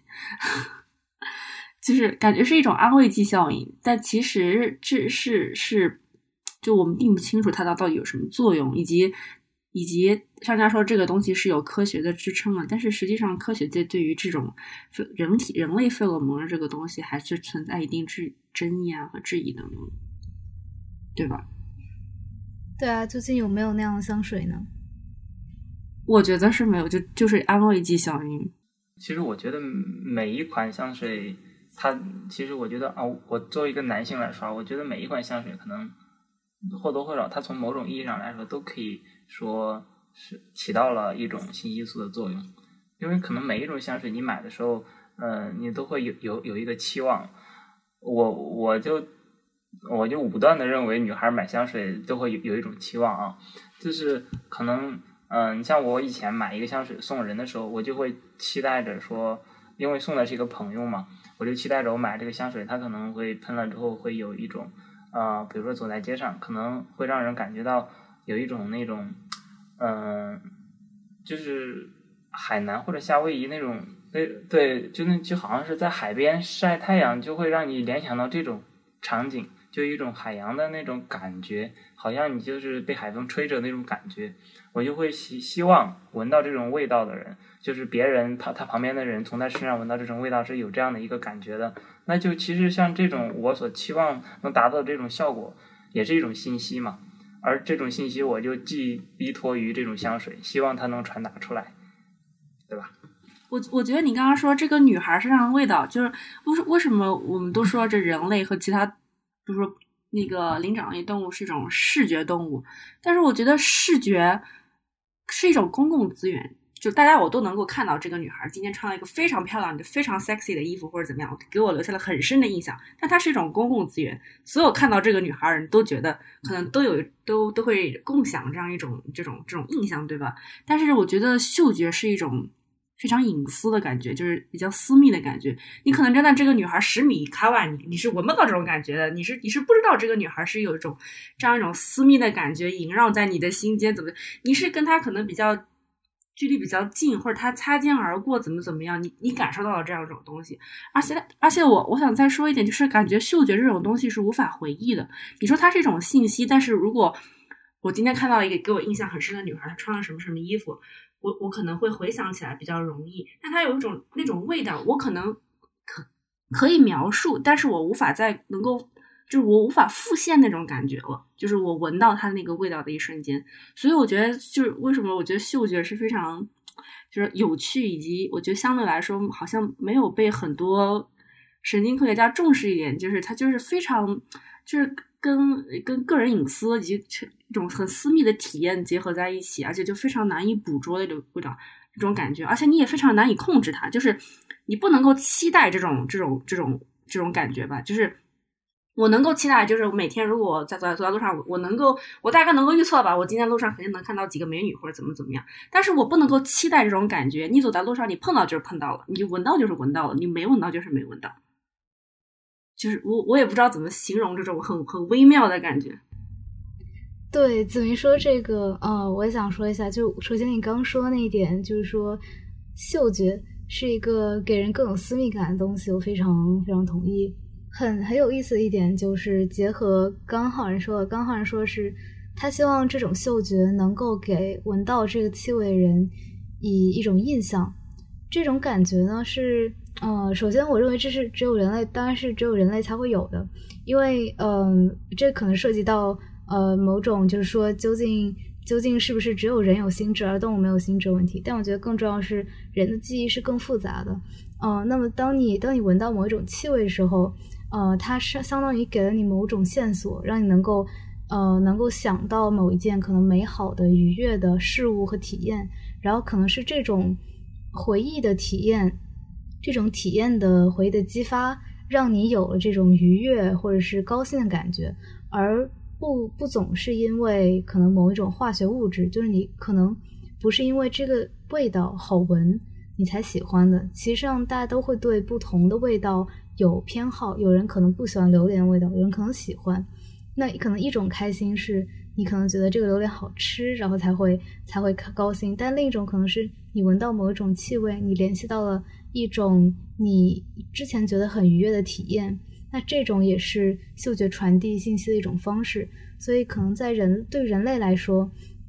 嗯，香水是一个比较嗯比较社会构建的东西。呃，我们我们会。在商家的广告下，认为说，啊，这个香香水有某种魔力，能让我们无论谁闻到它，就像呃我们古装剧里面麝香那样，就闻到了以后就会非常兴奋。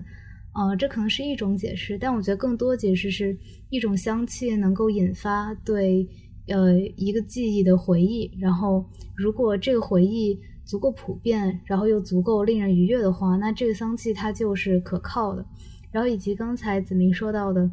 呃，就是说，嗅觉的这种特殊性，呃，我记得嗅觉和其他的感官，比如说视觉和听觉，有一点不一样的是，它是绕过了。我可能说的不太准确啊，因为我上一次在呃上在时间那期播客，就是之后会发那期播客里面讲到，但当时也搞错了细节。大概就是它会绕开海马体，然后直接存储到你的皮层上。然后刚才子明提到两点，一点是，嗯，首先是。你很难直接具体回忆一个气味，你可以回忆呃一个图像，但是你很难说我现在就要凭空想起呃叉烧包的味道，你很难。嗯，但是你闻到了那个味道，你就会非常非常鲜明的，可能比任何视觉图片，比如说你看到一碗呃一碗叉烧叉烧饭，嗯，你很难说你很难说这就是我回忆里的叉烧饭，但是你一旦闻到，甚至说吃到，你会非常呃非常比其他任何感官信息都迅速的，就是调取你的那种记忆。然后我记得在呃忘了是哪个科学家自己的书里写了，他对呃一种法国甜点，好像是一个贝壳状的甜，那个叫嗯马德琳蛋，他大概是说他闻到马德琳蛋糕的时候，那种迅速被拽回到某一个时间点的那种体验，是其他任何感官都没有能给他的。我觉得这可能和呃嗅觉直接嗅觉信息是直接储储存到皮层上这一点可能有关，就是说你不能直接回忆嗅觉本身，但是嗅觉却可以迅速的帮你定位到某个记忆。我觉得这是很有意思的一点。对，对，就刚刚你讲的那个，我我特别认同。但是好像嗅觉应该是唯一一个不经过丘脑的感觉，但是它的那个，它它的就是就是 primary som somatosensory，就是 那一个皮层的部分接近海呃海马体，然后海马体是嗯，好的，我又把技术细节搞错了。好的那就是绕开呃不不经过丘脑。对对对，没没，就是觉得你呃呃，汉娜说那个闻到叉烧包那个，就是它有一种嗯非常当下的那种，就是非常直接的反应，让我觉得特别真实。是因为我觉得嗅觉是一种直觉直，就是一种直觉反应，就是你你不需要经过思考或者多多么成熟的大脑的发展，你就会有条件反射对，就是像一种条件反射一样的一种感觉，一种一种体验。所以就是为什么婴儿他的嗅觉系统非常的发达，以及一些动物吧，你不能说这个动物有心智体验，但你不能否认人的嗅觉系统比狗或者其他之类的给差远了。所以我觉得它是一种近乎原始以及非常直觉的一种感官体验，就区别于其他其他几个感官的这种体验。那我就说一下刚才那个丘脑哈，因为你咱们一直说那个嗅觉嘛，那我就想呃思考一个问题吧，就是你闻到一个气味儿，对吧？你会想到一些东西，然后你随之你可能还会你有一些肢体上的反应，对吧？这些这些我们都应该认为是嗯，你闻到这个气味，这个嗅觉所带来的一些它后续它能引起来的一些行为反应。那呃，刚才说到丘脑，对吧？丘脑首先我们在做嗯、我们这个神经环路研究的时候，发现丘脑它跟一些恐惧行为是相关的，就是比如说一些本能性的恐惧。你比如说小鼠，它可能天生它就害怕那个老鹰来抓它，对吧？它天生就是当天空中一个老鹰俯俯冲下来，呃，老鹰在俯在俯冲下来去抓小鼠的时候，地上会投下那个老鹰的一个阴影，就它的影子。小鼠在那个影子当中，它都会产生一些恐惧性的反应，而负责这个恐惧性反应背后的一些神经性的机制，丘脑就是其中一个比较重要的核团。那我们在一些研究，我们以前做过那样这样一个研究哈，嗯、提到这个研究，其实我现在还是仿佛能闻到那个味道，当然我肯定闻不到。那就是我们用的一个狐狸尿，不知道你们你们有没有那个知道这个东西？就是狐狸尿，就是人人造的狐狸尿，对，就是人造的狐狸尿。嗯嗯，就是我我们买了之后，把它稀释成那个一定比例的，就是那个溶液，就是呃，把它就我们一般会滴一滴，一滴就够了，绝对真的，一滴就够了，把它滴到那个小鼠，我们我们会是前首先会把小鼠放在一个空间里面，一个盒子里面，然后呢，在一个盒子一个角那个地方滴一滴这个狐狸尿，啊，那个骚气啊，我告诉你，瞬间弥漫整个空间，瞬间弥漫整个空间。然后小鼠呢，它会展现出很多的一个恐惧性的反应，而这个恐惧性反应，我们猜哈，它背后肯定会有丘脑的一个一个那个呃反应在，丘脑肯定会做出一些神经元的发放，那它的一些反应在里面，嗯，所以呃，我我在说刚才你们提到就是丘脑，嗯，不不对，那个气味它可能是唯一一种可以绕过丘脑来存储相关记忆的，嗯，感觉吧，对。那我们就要嗯，可能就要确认那个更加细化一点，就是嗅觉它所引起的可能本身这个记忆可以绕过丘脑来进行存储，但是它所引起来的反应一定不能说能绕过丘脑。比就比如说我们我最熟悉的那些恐惧反应，它就肯定绕不过丘脑，而且肯定要经过丘脑才能产生恐惧性的相关的反应。而且我现在回忆起来，我当时闻到狐狸尿那个味道，我都想吐了。我觉得我的丘脑肯定也告诉我赶紧跑吧。哦，你刚刚说到那个丘丘脑的问题，我我我联想到这之前好像说过那个催产素的问题，就是催产催产素能够减轻社交障碍，或比如说有一些。比如说，呃，焦虑症患者，他们对于这种恐惧的一些反应，但他这个减小的反应是在杏仁核里面的反应，好像不是在丘脑那边，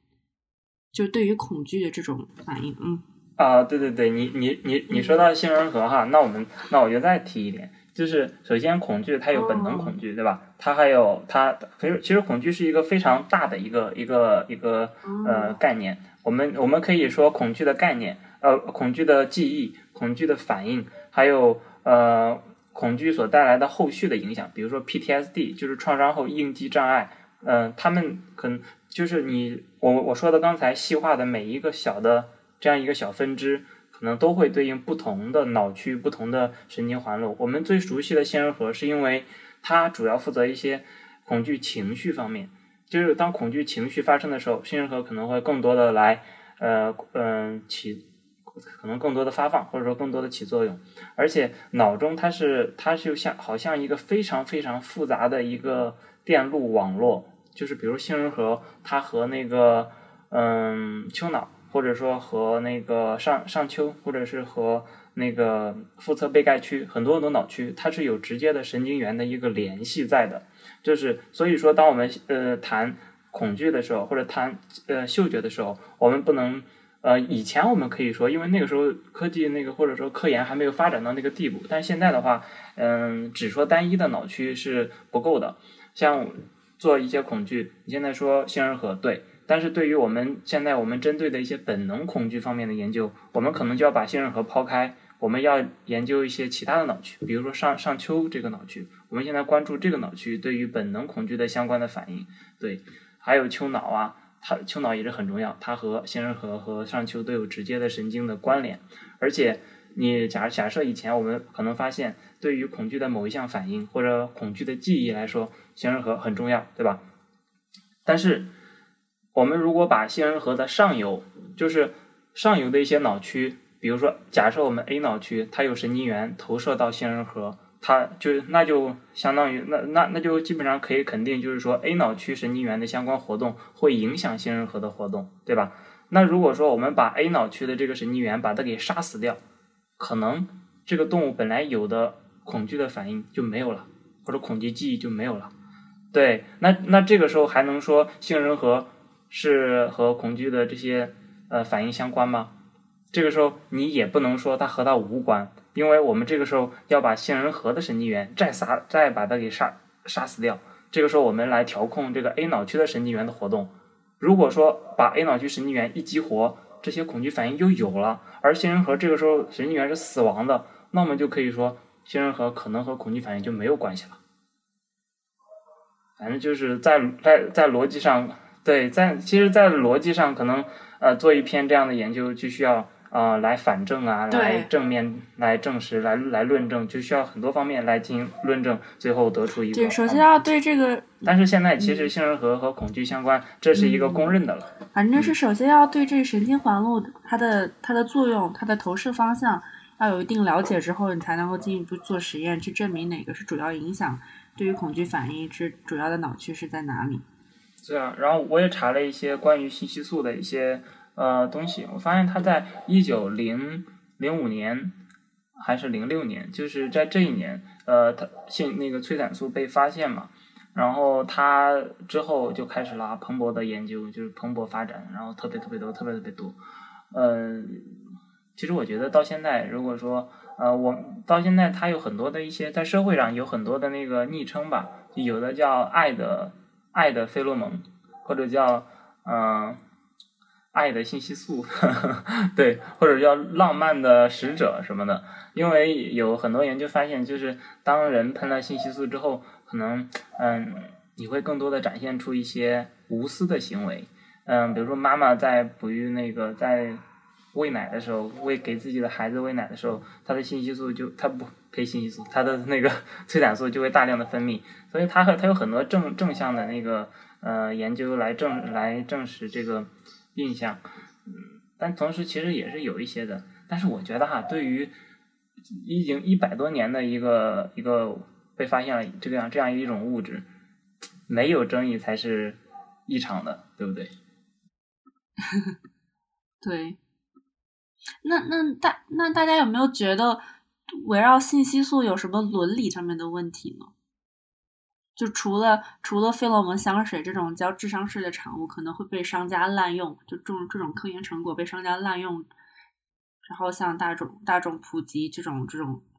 存在这种问题之外，还有哪些伦理哈？那说到这个，其实我觉得呃，我想到一个那个。内容，但是不是针对于人，但是它是针对于那个养殖业，就比如说养猪，或者说养，嗯，或者说那个，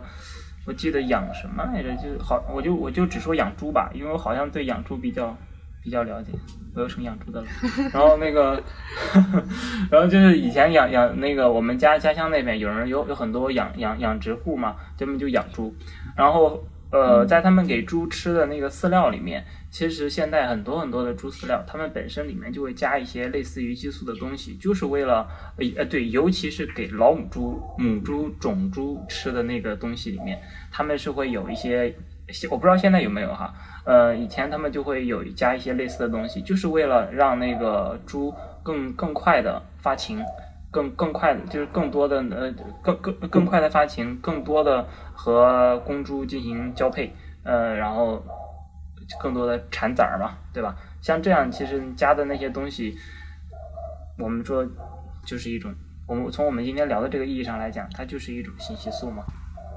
嗯嗯，所以我一直以为，那大家说在什么家禽里面加激素，以我以为是生长激素，但其实在生长之前已经有了这种这种外激素来够刺激，来来来来能刺激它们这种交配了，已经。所以这个养殖业是激素无处不在。所以这种嗅觉体验就就非常直观，以及非常怎么说？我们刚刚说什么条件反射了，已经是他当下就能够有这么强的生理或者是行为反应，这是很神奇的一件事情。对啊，你就像以前我们用的那个狐狸尿，真的，你你滴了一滴儿之后，我们就就就好像自己投了一个手榴弹，你知道吗？就好像自己投了一个手榴弹一样。然后这一滴儿滴下去，立马人就跑了，立马人就跑出这个实验房间，在外面就通过电脑屏幕来来看它。就不会说一直在那盯着，那简直把人熏死了。所以这个嗅觉，我觉得它甚至有的时候你可以作为一种武器来对待。就比如说那个呃，那个很臭的叫鲱叫鲱鱼是吧？鲱鱼罐头，那简直了，惨绝人寰啊！还有鲨鱼肉，对，冰岛的鲨鱼肉也是各种腌制食品，简直。对，所以我觉得像信息素，或者说像这种这种嗅嗅觉这种。物质哈，我觉得它的它能带给人的这种呃，不但是信息，还有它这种冲击力，可能很多时候能超过视觉。嗯，刚才浩然说这个很有意思。如果要打一个比方的话，呃，可能打一个可能游戏技能比方。如果说就是呃，为为刚才浩然说到，就是嗅觉它是一个你很难避免的东西。最重要的原因就是呃，嗅觉上的刺激，你没有办法说我现在就停止呼吸。你可能可以捂住口鼻，但是你捂住不了多久啊。然后，但是像视觉这种东西，你是可以，比如说我现在把眼睛捂上，然后让人感觉就是嗅觉，它更像是你开了一个技能场，就是你在你周围加了一层 buff，然后这个 buff 就是只要靠近你，就是都能感受到。它不是一个指向性的技能，它也不是一个可能说延迟的，或者是定就是定在某个人身上，它是一个范围性的技能。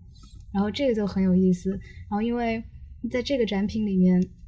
嗯，因为它是针对鲨鱼作用的嘛，然后这个呃，这效果是很明显的。通过那个视频，你可以看到，呃，那个艺术家就是他本人，基本上是被所有的鲨鱼就是都包，就是都包住了那种感觉。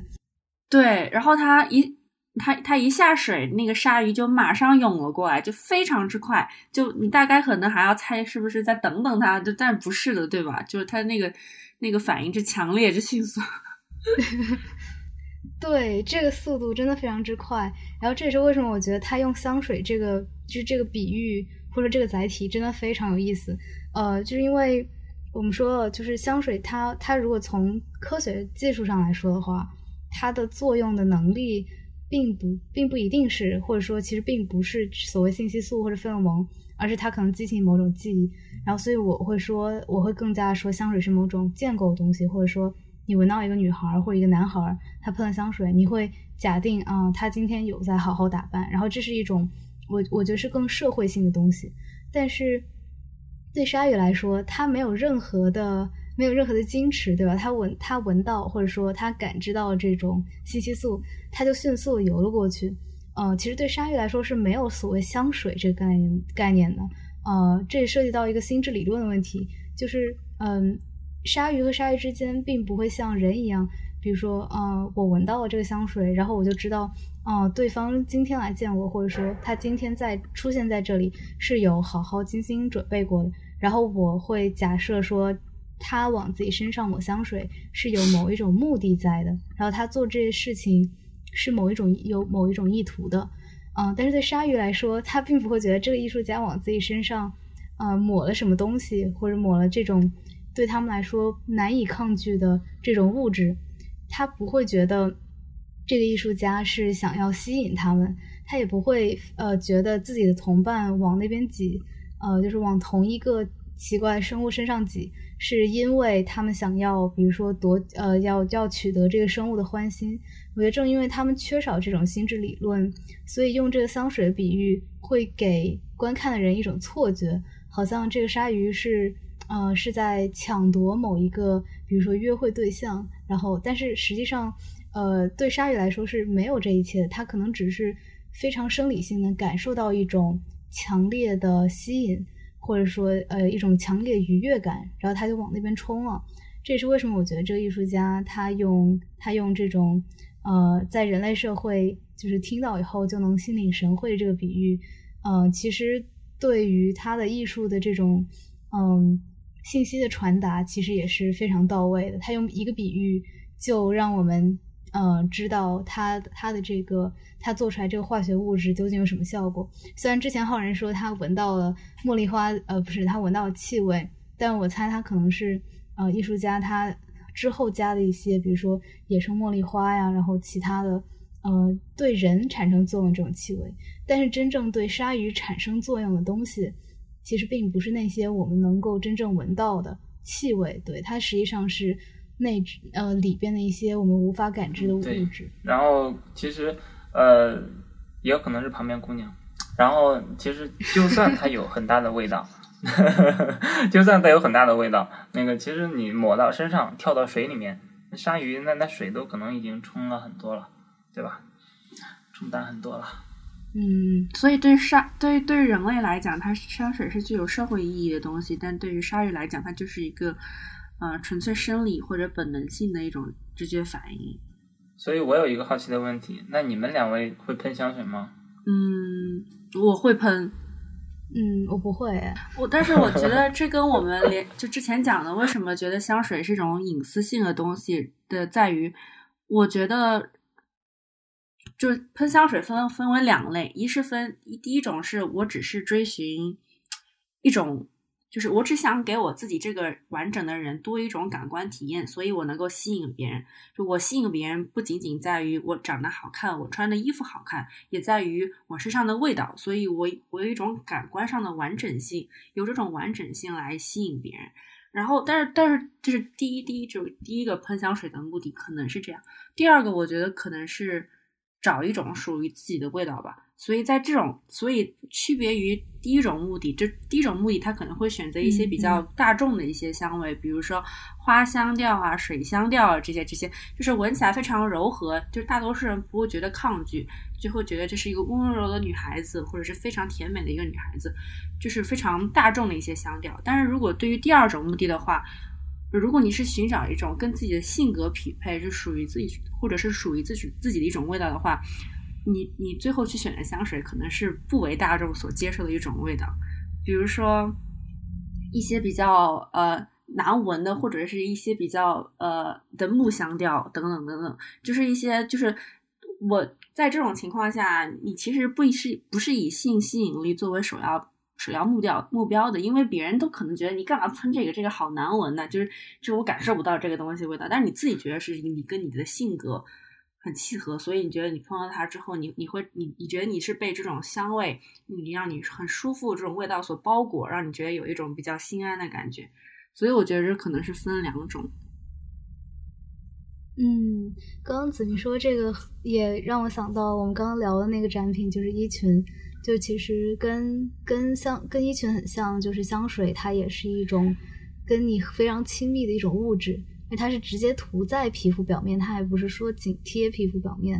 啊，然后并且它又有一种呃这种它自带这种亲密性，所以它其实也是一种你选择一种香味，其实就是选择你是什么样的人嘛。但虽然说并不是所有人生下来都需要涂香水的，它可能相对衣衣服来说不是不是说优先级那么高的一个东西。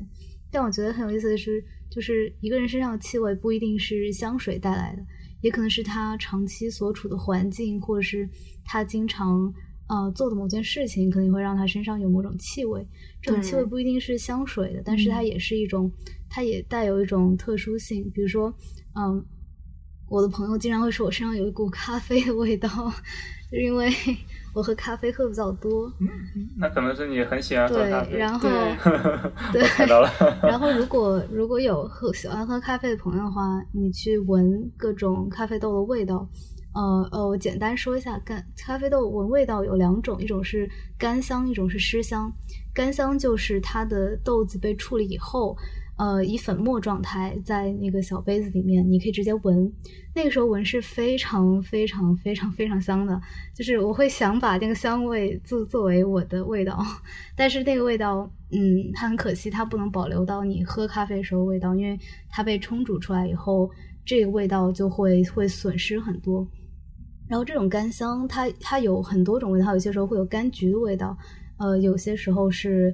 可能说，呃，会有一点白兰地酒的味道。就它每一种咖啡豆，它会有不一样的这种干香。湿香就是指它可能会浸一些到水里面，然后因我我猜想啊，可能它可能跟冲煮出来的咖啡的味道会比较类似，于它会淡很多。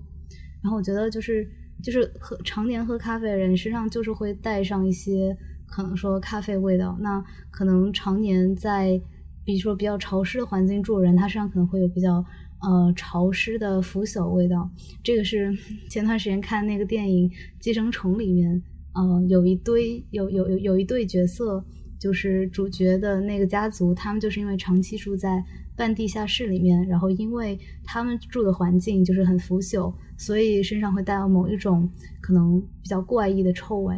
然后我觉得就是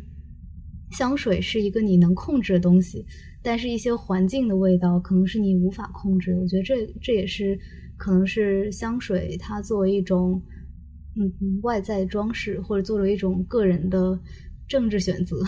或者说时尚选择，跟衣裙很不一样的地方。因为衣服的话，基本上都是你能够自己选择的，嗯，然后但是香香味的话，或者说味道还是比较难选择的。对，我觉得你说的特别有意思。如果对，如果你长期沉浸在这种味道当中的时候，你的嗅觉已经习惯了这种味道，你可能不会这么灵敏了。但我想提一个特特别好玩的一个概念，就是我们刚刚说的这些香水，就不是香水，这些气味吧，应该一部分我们是作为装饰性的使用，一部分是因为我们喜欢这个东西，所以我们就就会习惯性，由于工作或者由于喜好的原因，我们会习惯性的接触这些东西，所以我们的身上会附着这种味道。但这些东西或这些气味都是由于。我们选择对吧？就是由于我们选择，所以我们身上有了这种味道。我想讲一个，就是之前看那个小说，就是德国那个呃作家居斯金德写那本书小说，呃，就那本小说名字就叫《香水》。然后他讲的就是一个谋杀犯的故事，就是一个有一个嗅觉天赋异禀的少年，然后他一路寻香，就是想找到那种这世界上最香，就是最最美的那种。气味到底是怎样？这种这这个这这这一路的体验嘛。然后他自己本身也是一个制香师，但是他最后发现，就是最香的可能就是人身上的这种香，就是联系到我们刚刚说的费洛蒙，然后各种信息素，所以他就谋杀了好多个女孩，然后用他们的我忘记是尸体还是头发了，萃取了这种香味。然后这整个小说最吊诡的就是最后他制作出来的这种香，让整个世人都为之就是就荡漾吧，就是这种闻到这个就闻到就是普通人闻到这种从人真的人身上萃取的香之后，就觉得。怎么会有这种味道？就怎么会有这种奇异的体验？他们已经不能控制了，因为这种这种可能是就像我们说的信息素，它其实是影响你的大脑，然后指挥你的生理反应，指挥你的行为反应。在这种情况下，不是你去选择某一种香味让它附着在你身上，而是你被它影响了，它来它来它来选择你的行为，它来控制你的行为了等等。所以我觉得非常有意思。那他那他那个是一个小是一个小说，就跟我们现在讲，在他那个年代，他可能也不理解嗅觉系统，但是他为什么能够想出这个这一个点，以及我们现在来个说说这种信息素啊、催产素啊等等，就是非常有有意思的一种呼应。刚刚大家说的之后都会放到就是 show notes 链就是链接里面，我们会放到延伸阅读里边，大家可以去追溯过去查看。说两句场外话，就是今天聊的比想象中要走一点，但是还挺开心的。那我们来聊下一件。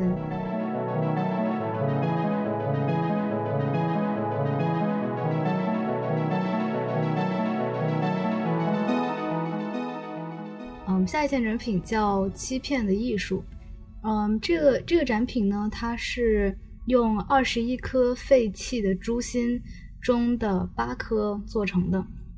啊，首先我想说一下，就是这个猪心它是用已经被废弃的，呃，虽然我不知道它是，比如说它是呃知道，比如说这个养猪场呃或者宰猪场会在某一时刻然后屠杀一些猪，然后会废弃的猪心还是之类，这具体细节我不是很清楚，但是它是采取了这废弃猪心中应该是比较完整的八颗。这八颗呢，进行了去细胞化处理，然后再用各种不同的技术填充。八颗都是以不同的技术重新填充的。你可以理解为，他把这个猪心的一些嗯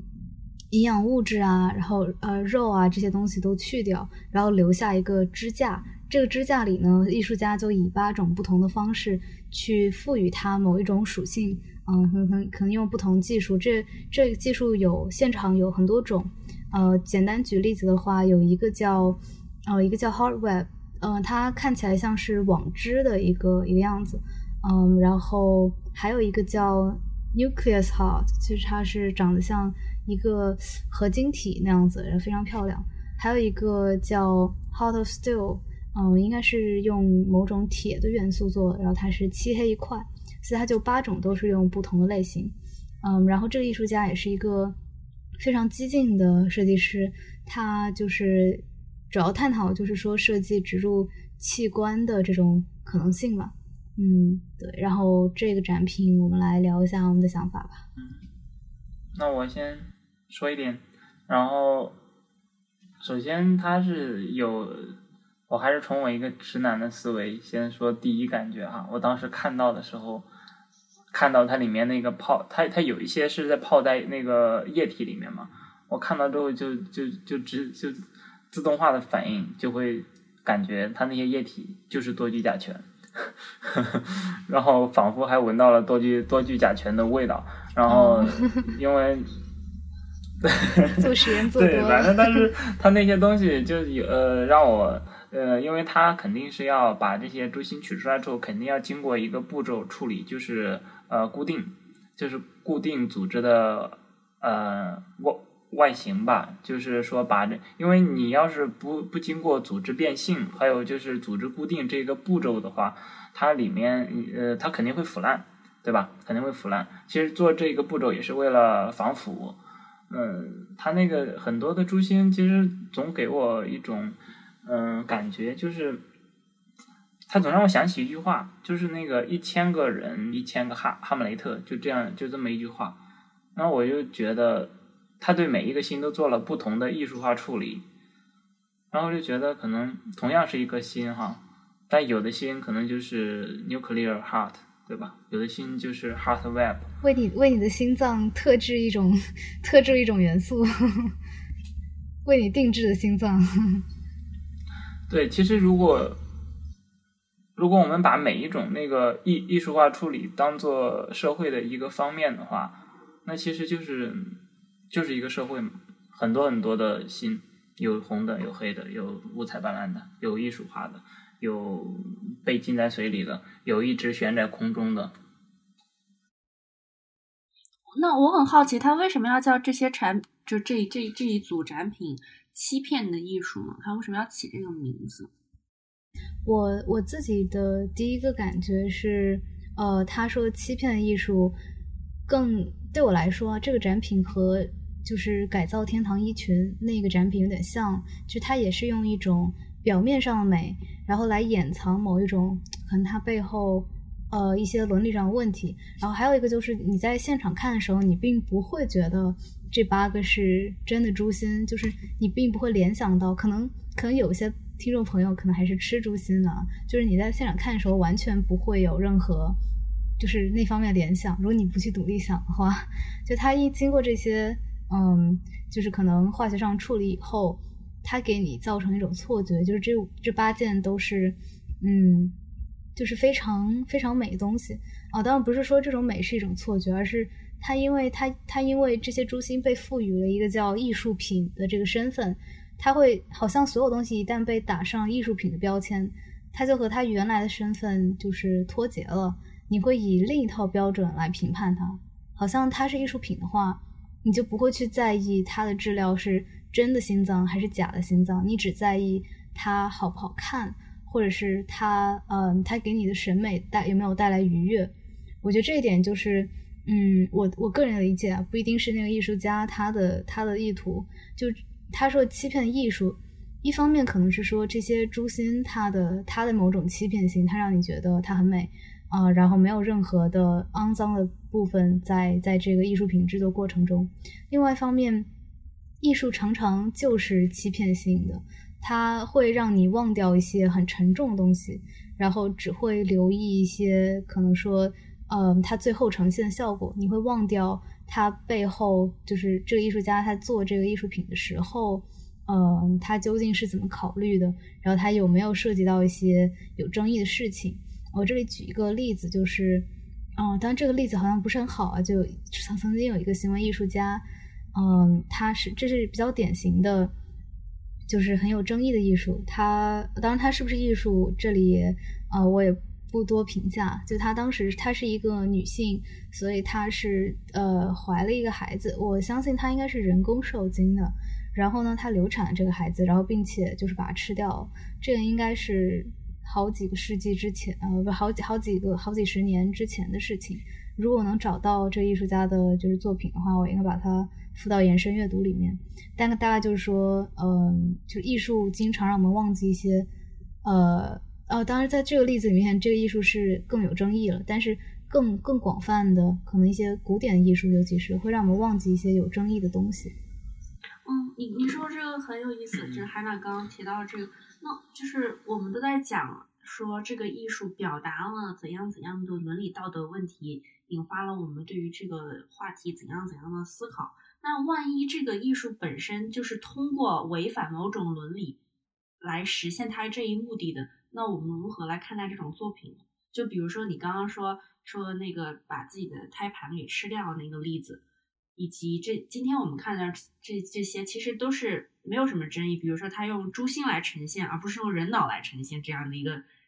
这这样的一个他的他的意图。比如说之前用的那个啊蚕丝，对吧？是一个很很美的一种物质，它。不是不是呈现一个发光的动物，一个发光的狗，或者一个发光的猪，这样就是如技术它的意图是同一种意图，技术也是同一种技术，但是它只要稍稍换一种方式呈现的话，它可能就会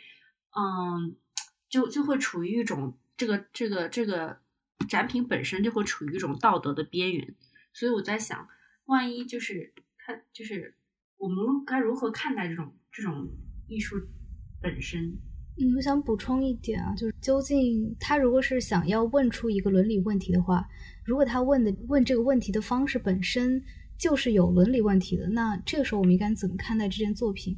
嗯，我我自己觉得这里面有两个点啊，一个就是他问问题这个方式和他最后达到效果，有没有一个值得尝试的这个比？我觉得，如果说他用一个相相对比较小的伦理代价去引发了更大的、更好、更广泛的伦理思考，那我可以说，它可能是相对于呃，相对于本身就是触犯了很大的伦理问题，是相对好的。但我不会说它一定就是对的。然后还有就是，我觉得艺术家他呈现这个展品的方式也有呃也有问题。啊，就对这个展品，呃，我其实是有一点有一点意见的，就是我自己觉得，他如果是真的想要问，比如说人的器官能不能用来做艺术品，如果猪的器官可以的话，如果他真的想问这个问题的话，他不应该只是呈现这些艺术品最后美的这一面，他应该在旁边并置一个视频之类的，比如说他是怎么处理这些猪心的，他是在多么肮脏的一个地方去挑选了几个可能。我们看都不会看一眼的猪心，然后，然后这些猪它们最后命运又是什么样的？呃，我我个人的见解是，如果他真的是更想问这些问题，而不是更想呈现这种美的结果的话，他应该要并置一个真正能够呃触犯到我们的东西。它可能是一个视频，可能是任何别的东西。呃，这也是为什么我自己觉得这个艺术家他的最终目的并不是想问这个伦伦理问题，而是只是想用这种激进的方式。来真正呈现他心目中的艺术，可能他心目中的艺术，嗯，就是无关伦理的。我听你们俩说了这么多哈，我用另外一种可能有有点挑衅的一个一个角度来说，我感觉到的。如果我是做这个展展品的艺术家呢，我可能会这么想起这个名字叫“欺骗的艺术”。我可能会把这个“欺骗”这个意义呢，嗯，这样来理解，就是。我做了很多很多个猪心，对吧？他们都是被废弃的猪心，很多很多个。嗯，我这里呢，嗯，只摆出了八个，然后放在这里给你们看。然后所有来看的人都觉得啊，这个 漂亮，是吧？你看这个啊，就是好像镶满了钻石，或者镶满了水晶，或者各种结晶体，好看。对，这就这就是艺术啊。但是我我想让呃，就是很挑衅的告诉这些所有的观众来说说。你们知道吗？背后，他们背后全部都是被废弃的珠心，就是我从很肮脏的地方把他们拿过来的。就是你们只看到了他们漂亮的这个外表，就是，但是他们背后其实就是那种肮脏的被废弃的猪心，就好像是很多很多社会上的那个那个东西。其实他们背后，我就举一个例子，就是以前那个有一个叫红红星还是叫红星，一个浏一个嗯网络浏览器。嗯，他说他是中国第一款具有自主知识产权的那个网络浏览器，但是后来被人发现，它其实就是谷歌浏览器的那个核心，它只是给它套了一层外衣，所以它就好像一个欺骗的艺术一样。其实那个心都一样，大家都一样。三六零浏览器，还有或者说那个搜狗浏览器，或者说猎豹浏览器，中国的这些浏览器，它们背后的心都是一样，都是谷歌的那个开源项目 Chrome 那个那个核心，它们的心都是一样的。就好像这个作品当中展示的背后的那个猪心，它们都是一样的。但是我给他们套上不同的外衣，进行不同的艺术化的处理，所以给他们起了一个名，这一个叫 Nuclear Heart，那一个叫 Heart Web。然后这一个叫三六零浏览器，那一个叫那一个叫搜狗浏览器，就好像这个社会一样，这就像一个欺骗的艺术。我有一个问题，那他为什么不做的更极端一点？就是因为到目前为止，在我我的感官体验里面，我觉得这些猪心还是维持着大概这样一种圆圆的这种形状。那他为什么不直接抛弃它的原固有的形状呢？如果他真的想打破这这种。这种观念的话，那我就完全把它做的不像他原来那个样子。这样的话，你可能对于你的联想跨度来讲更加大嘛？对。但是如果我是一个艺术家，我可能也会倾向于把保留新的样子，但是外形做一些很大的艺术化处理，就是游走在这个边缘。嗯，对。嗯，刚才刚才好像说的就是说。呃，我们都看到这这个八种性有八种不同的形态，但是他们在内里其实都是同样丑陋的猪心吧。嗯，然后其实在这个展品的介绍里面，他也写了说，增强机能、美化形象是人类文明的重要组成部分。然后他说，人类不断的优化我们的头发、去化妆，然后去去你的疤痕，去纹身，用这些方法来修饰你的人体。那么心脏能不能被修饰呢？它其实，嗯，它其实用一种略激进的方法去做了一个类比。我们去改变我们的外表，我们的头发，去遮掩一些有瑕疵的部分。那像心脏这种在很里边的东西，我们平常我们不可能给心脏化妆，也没有人看到我们的心脏啊，然后没有人也也不会有人在乎你的心脏长什么样子。但是当我们把一个嗯，可能说大家都差不多丑陋的一个东西拿出来，把它变得很漂亮的时候，呃，可能想探讨的是它变成那个样子，呃。它它那里它还是一个珠心，就有一点像在提醒我们说，我们尽管在努力的美化人体，但是我们最后其实都是骨架。嗯，我觉得他可能也想要讨论这种呃外表和内里之间的关系，就这种嗯短暂的美和可能某某种永恒的嗯或者说更本质的大家都一样的东西。我觉得这可能也是他想要提醒的一点。然后刚才怎么说？为什么不做更激进一点？我记得浩然有呃有一个可以说的一个方法，呃，就是说是不是这个艺术家他其实用这个技术，嗯，可能还不算是特别熟练，是不是有某种技术能把这个心脏其实做得更好看呢？有啊。其实完全可以，就就前段时间我们这儿来了一个那个，请了一个德克萨斯大学的一个教授，然后给我们讲一下那个透明脑或者说透明组织技术，就是透明技术吧，我们就叫它透明成像技术，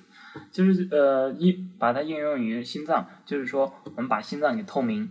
你想想想象一下，如果一个心脏像果冻一样透明了，对吧？放在那个地方，然后你就可以把它是。如果是一个呃，如果说我我是一个科研人员，我把一个心脏透明了之后放在那个地方，然后叫来一个艺术家说好，我透明完了，剩下的你来做艺艺术化的一个处理。那我觉得相比于一个仅仅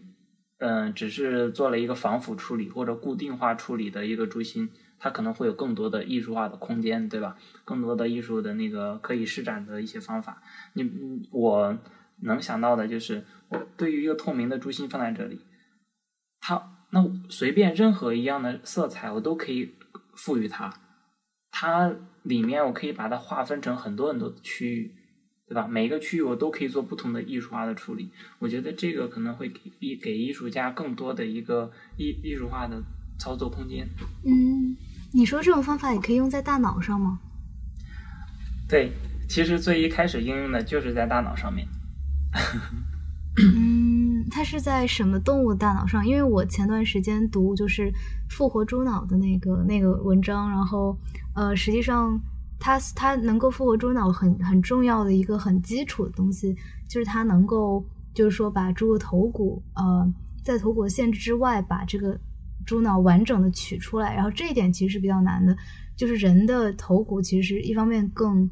它更。坚韧，或者说它的结构更复杂，对你很难说把一个人脑毫无损害的，就是直接取出来，可能需要更复杂的这种处理吧。但是就是总之，大脑拿出来，对于学脑科学的人来说，就是大脑这种标本，它可能呃拿出来以后，它会有一个可能说缩水，或者说它会有一个往下塌的过程。就是如果要处理大脑的话，要怎么保证它不会有这种外形上的损害？其实透明化技术它呃也是发展了蛮多年的，但是它现在来说还是一个比较年轻的一个技术。嗯，而且现在说实话比较好用的透明化技术或多或少都会改变那个活体组织的体积，有的会让它增大，但更多的是会让它缩小。所以这一个可能还现在还是需要技术来进行突破吧。所以它大脑透明了之后有什么技术上的应用？哦，我想补充，就是因为就是大脑在就是就是它的颅骨等等给大脑提供了一个很好的支撑，以及连连接到我们背后的那个脊髓等等部分，所以它才是这样的一个立体的，就是不受，就它不会。它这个形状非常的饱满，我无法想象，就是大脑拿出来之后，就是应该是一种怎么样？它的外形它都会有一定程度的塌陷吧，就是它的不再不再那么立体了，就像没有织起来的衣服一样。对，就像没有，就像对，像像刚刚说那个改造天堂衣裙，那就是一个扁扁的衣服，它是如何就是透明的大脑，它是如何做出来，就是还是有支撑的呢？就特别好玩这个部分。我来提供一个思路啊，就是呃，我们可以其实如果说呃想要保持这个大脑在它取出之后，嗯，外形不至于塌陷，不至于改变太多，我们可以在呃。那那既然说了人脑嘛，那我就以人为例子。但我说的这个铁定是惨绝人寰、违反伦理的。好，我只是提供一个思路，就是呃，假设某一个癌癌症病人他死了，刚刚死亡，刚刚死亡，然后他的遗体呢被被呃，他也生前同意就是被捐献给医学研究。那我提供一个思路，但我也没有操作过，我这是做小鼠的研那个那个操作，所以我就用小鼠这个思路来呃推论一下。就是完全可以，就是通过那个多聚甲醛溶液，把他的心脏呃打开，然后把那个插一根针到他的左心室里面，然后把他的心包剪破。这时候呢，就就就就用这个多聚甲醛溶液往他的身体里面灌，因为会通过血液循环系统，这些溶液会进入到脑子里面，然后多聚甲醛就会把脑组织变性，就会变得比较比较硬一点，就会就会硬，然后。当当它变硬之后，你再把颅骨打开，把脑子取出来，这个时候它就不会塌陷了。然后把它取出来之后，再立即泡在泡在那个多聚甲醛溶液里面，等再泡它个几天，它就基本上就铁定不会变形了，就挺硬了。所以技术上是可行的，是吧？就是没有人做。原来是这样。事情。不过我觉得，我我觉得其实他用猪心，呃，一方面是我觉得还是有说技术上的难度会低一些的原因。如果他用的是猪脑的话，呃，一方面会更难，但我觉得可能也会挺有意思的。因为我以前大家觉得，我们我们会为什么我们自古以来会有说，嗯，我心中的信念这种东西？因为以前大家觉得心脏才是。你思考的地方才是你感受的地方，但是现在我们当然知道，我们的信念、我们的理性、感性都是在呃，我在说我们在大脑里面发生的。那如果是，就是如果要涉及到自我意识啊这种这种问题，我觉得心脏今天已经不能给我们非常多的就是争议了吧？我觉得大脑还是更有争议的。比如说那个复活猪脑，那大家就会争议说，你去保保存一个。啊，你通过某种你的技术处理，让一个刚刚死去的猪的猪脑能够恢复到一个植物猪的样子啊，植物人就植物猪的那种状态。那如果是人的话，呃，这样会不会有伦理问题？然后以及，如果是在没有任何感受器，就是你没有听觉、嗅觉这种情况下，你被保持在了那个状态，你能不能有意识？我觉得这种问题，嗯，会比起就是心能够启发的更多。对，而且它还有一个延伸出来的问题，就是让意识永生了。就是其实你是相当于通过保存去复活猪脑，或者是将来人脑这种做法，你是不是让意识这个东这个人的意识永生了？这个问题就非常虽然我是不相信的，以及你刚刚说的就是 这。我也不相信，就是这个，就是这个艺术家想要探讨内在的改变以及外在的改变。他觉得，就是我们人人对于自己人体的这些折腾啊，怎么去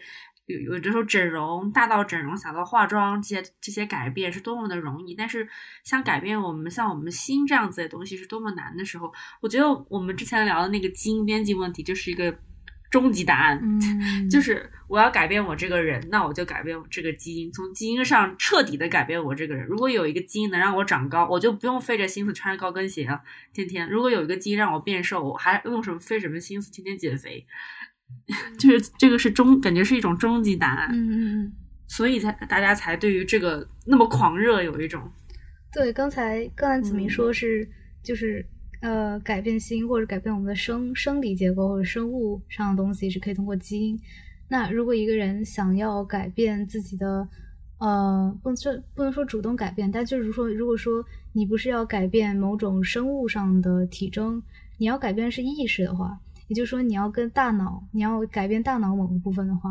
我觉得这个这个问题是更有意思。我就是想简单聊一下脑机接口的问题。嗯，之前脑机接口呃是一个这个技术是嗯最最早的话应该是我不确定是不是 Neuralink 呃就是马斯克的那个公司呃，但是后来也出了另外一个就是呃没有那么呃没有那么具有侵入性的一种技术。就首先呃 Neuralink 的脑机接口呢，它是需要一个叫 ECOG 的技术呃。对哦，前段时间还翻译了一个就是脑机接口文章，我有点搞混了。嗯，就是前段时间翻译了一篇文章，叫做《植入动这东西能控制你的大脑》。嗯，里面就是其实就是嗯有点类似的吧。就现在有很多种脑机，然后那个文章里的脑机，它用的技术是一个叫大脑网格的东西，它是直接到你的呃大脑中，然后并且它因为一些特殊性质。你的大脑不会产生，就是说，哎呀，这是异物，我要抵抗它这种免疫反应，嗯，所以它是，啊，它所称的是它能够最大程度的模拟这种，嗯，你在大脑里的物质。然后一，然后呃，Neuralink 呢用的是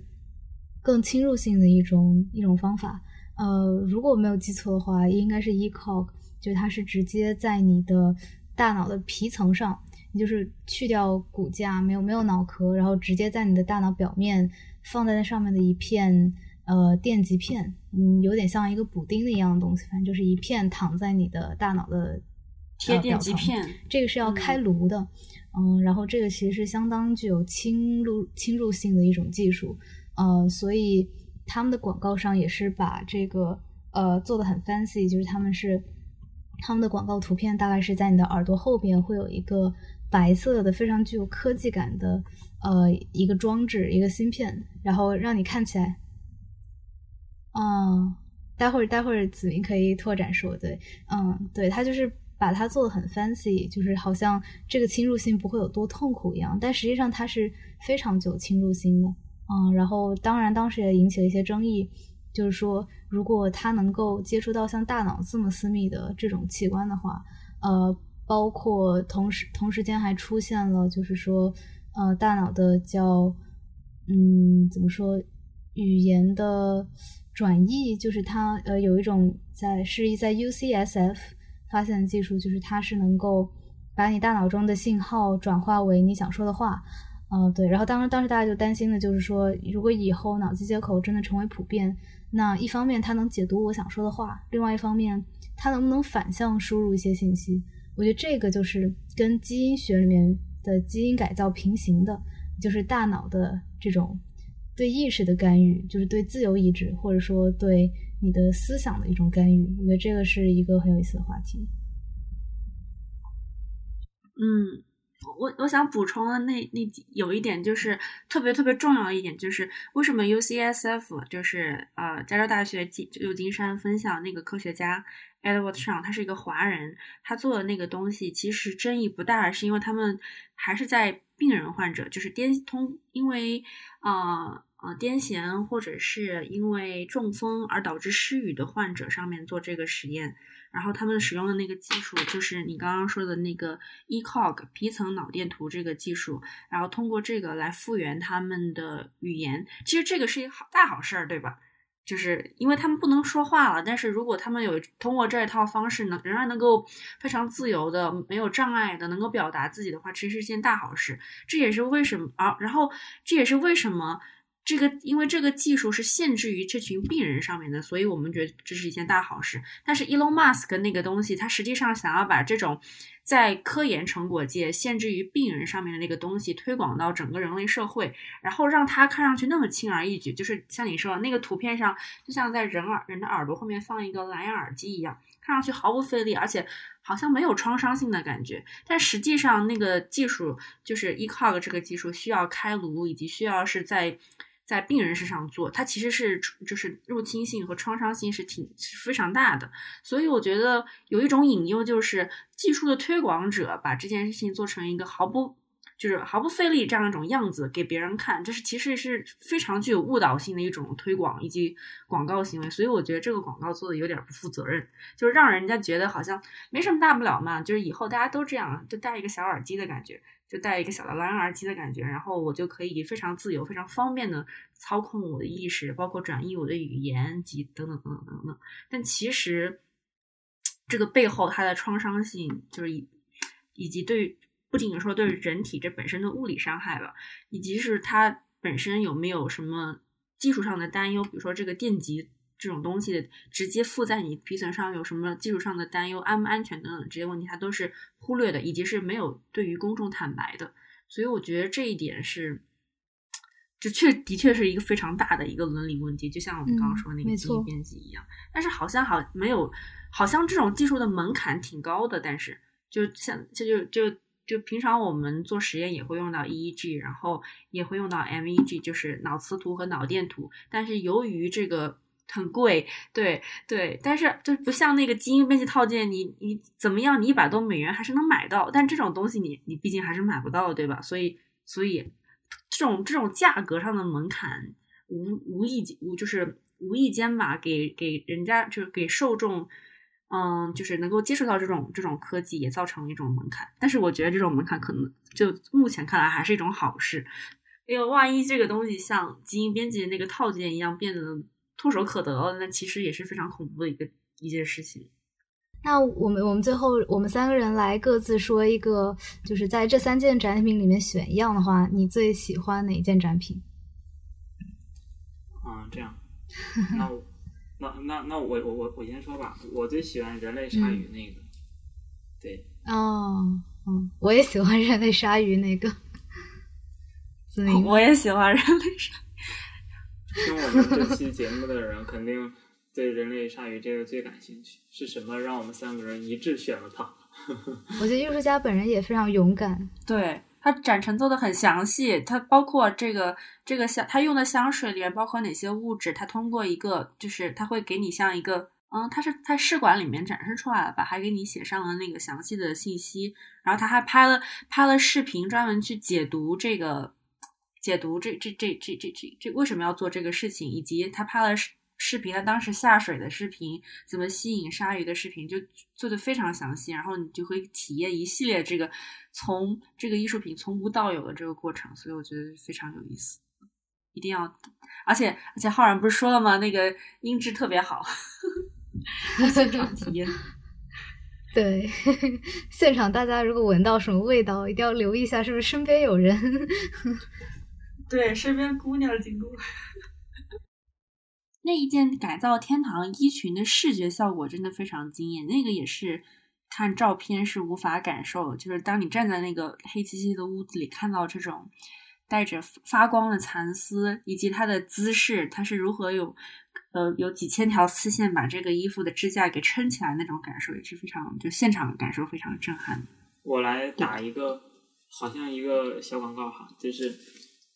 对于那些神经科学领域的人哈。我要给你们呃那个说说一下这个号召你们去看一下这个改造的天堂这个展品，为什么呢？就是我知道你们像还有我啊，我们这这一类人总是在黑暗的小屋子里面拿着显微镜看我们染好的一张张的脑片，一张张的显微镜的玻片，一张张的那个很小的，对吧？我们只能在显微镜下面看看到的那些图像呢都很小，就那么一丢丢，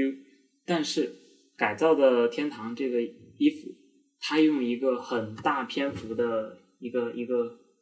就把那些荧光，你平常只能看到的一点点的荧光，它做成了一件衣服。对我我我我相信，就是做过我们这类实验的人都能想象到，对吧？你就想象一下，你的眼前全是荧光，OK？所以你肯定想去看哪一件展品。这个推荐是非常有力了。那我们就这一期就到这里了，然后大家关注我们之后会出的，我目前预计应该还会有两期，然后还会有一位嘉宾加入我们，嗯，然后我们就拜拜吧，拜拜，大家再见，拜拜，拜拜。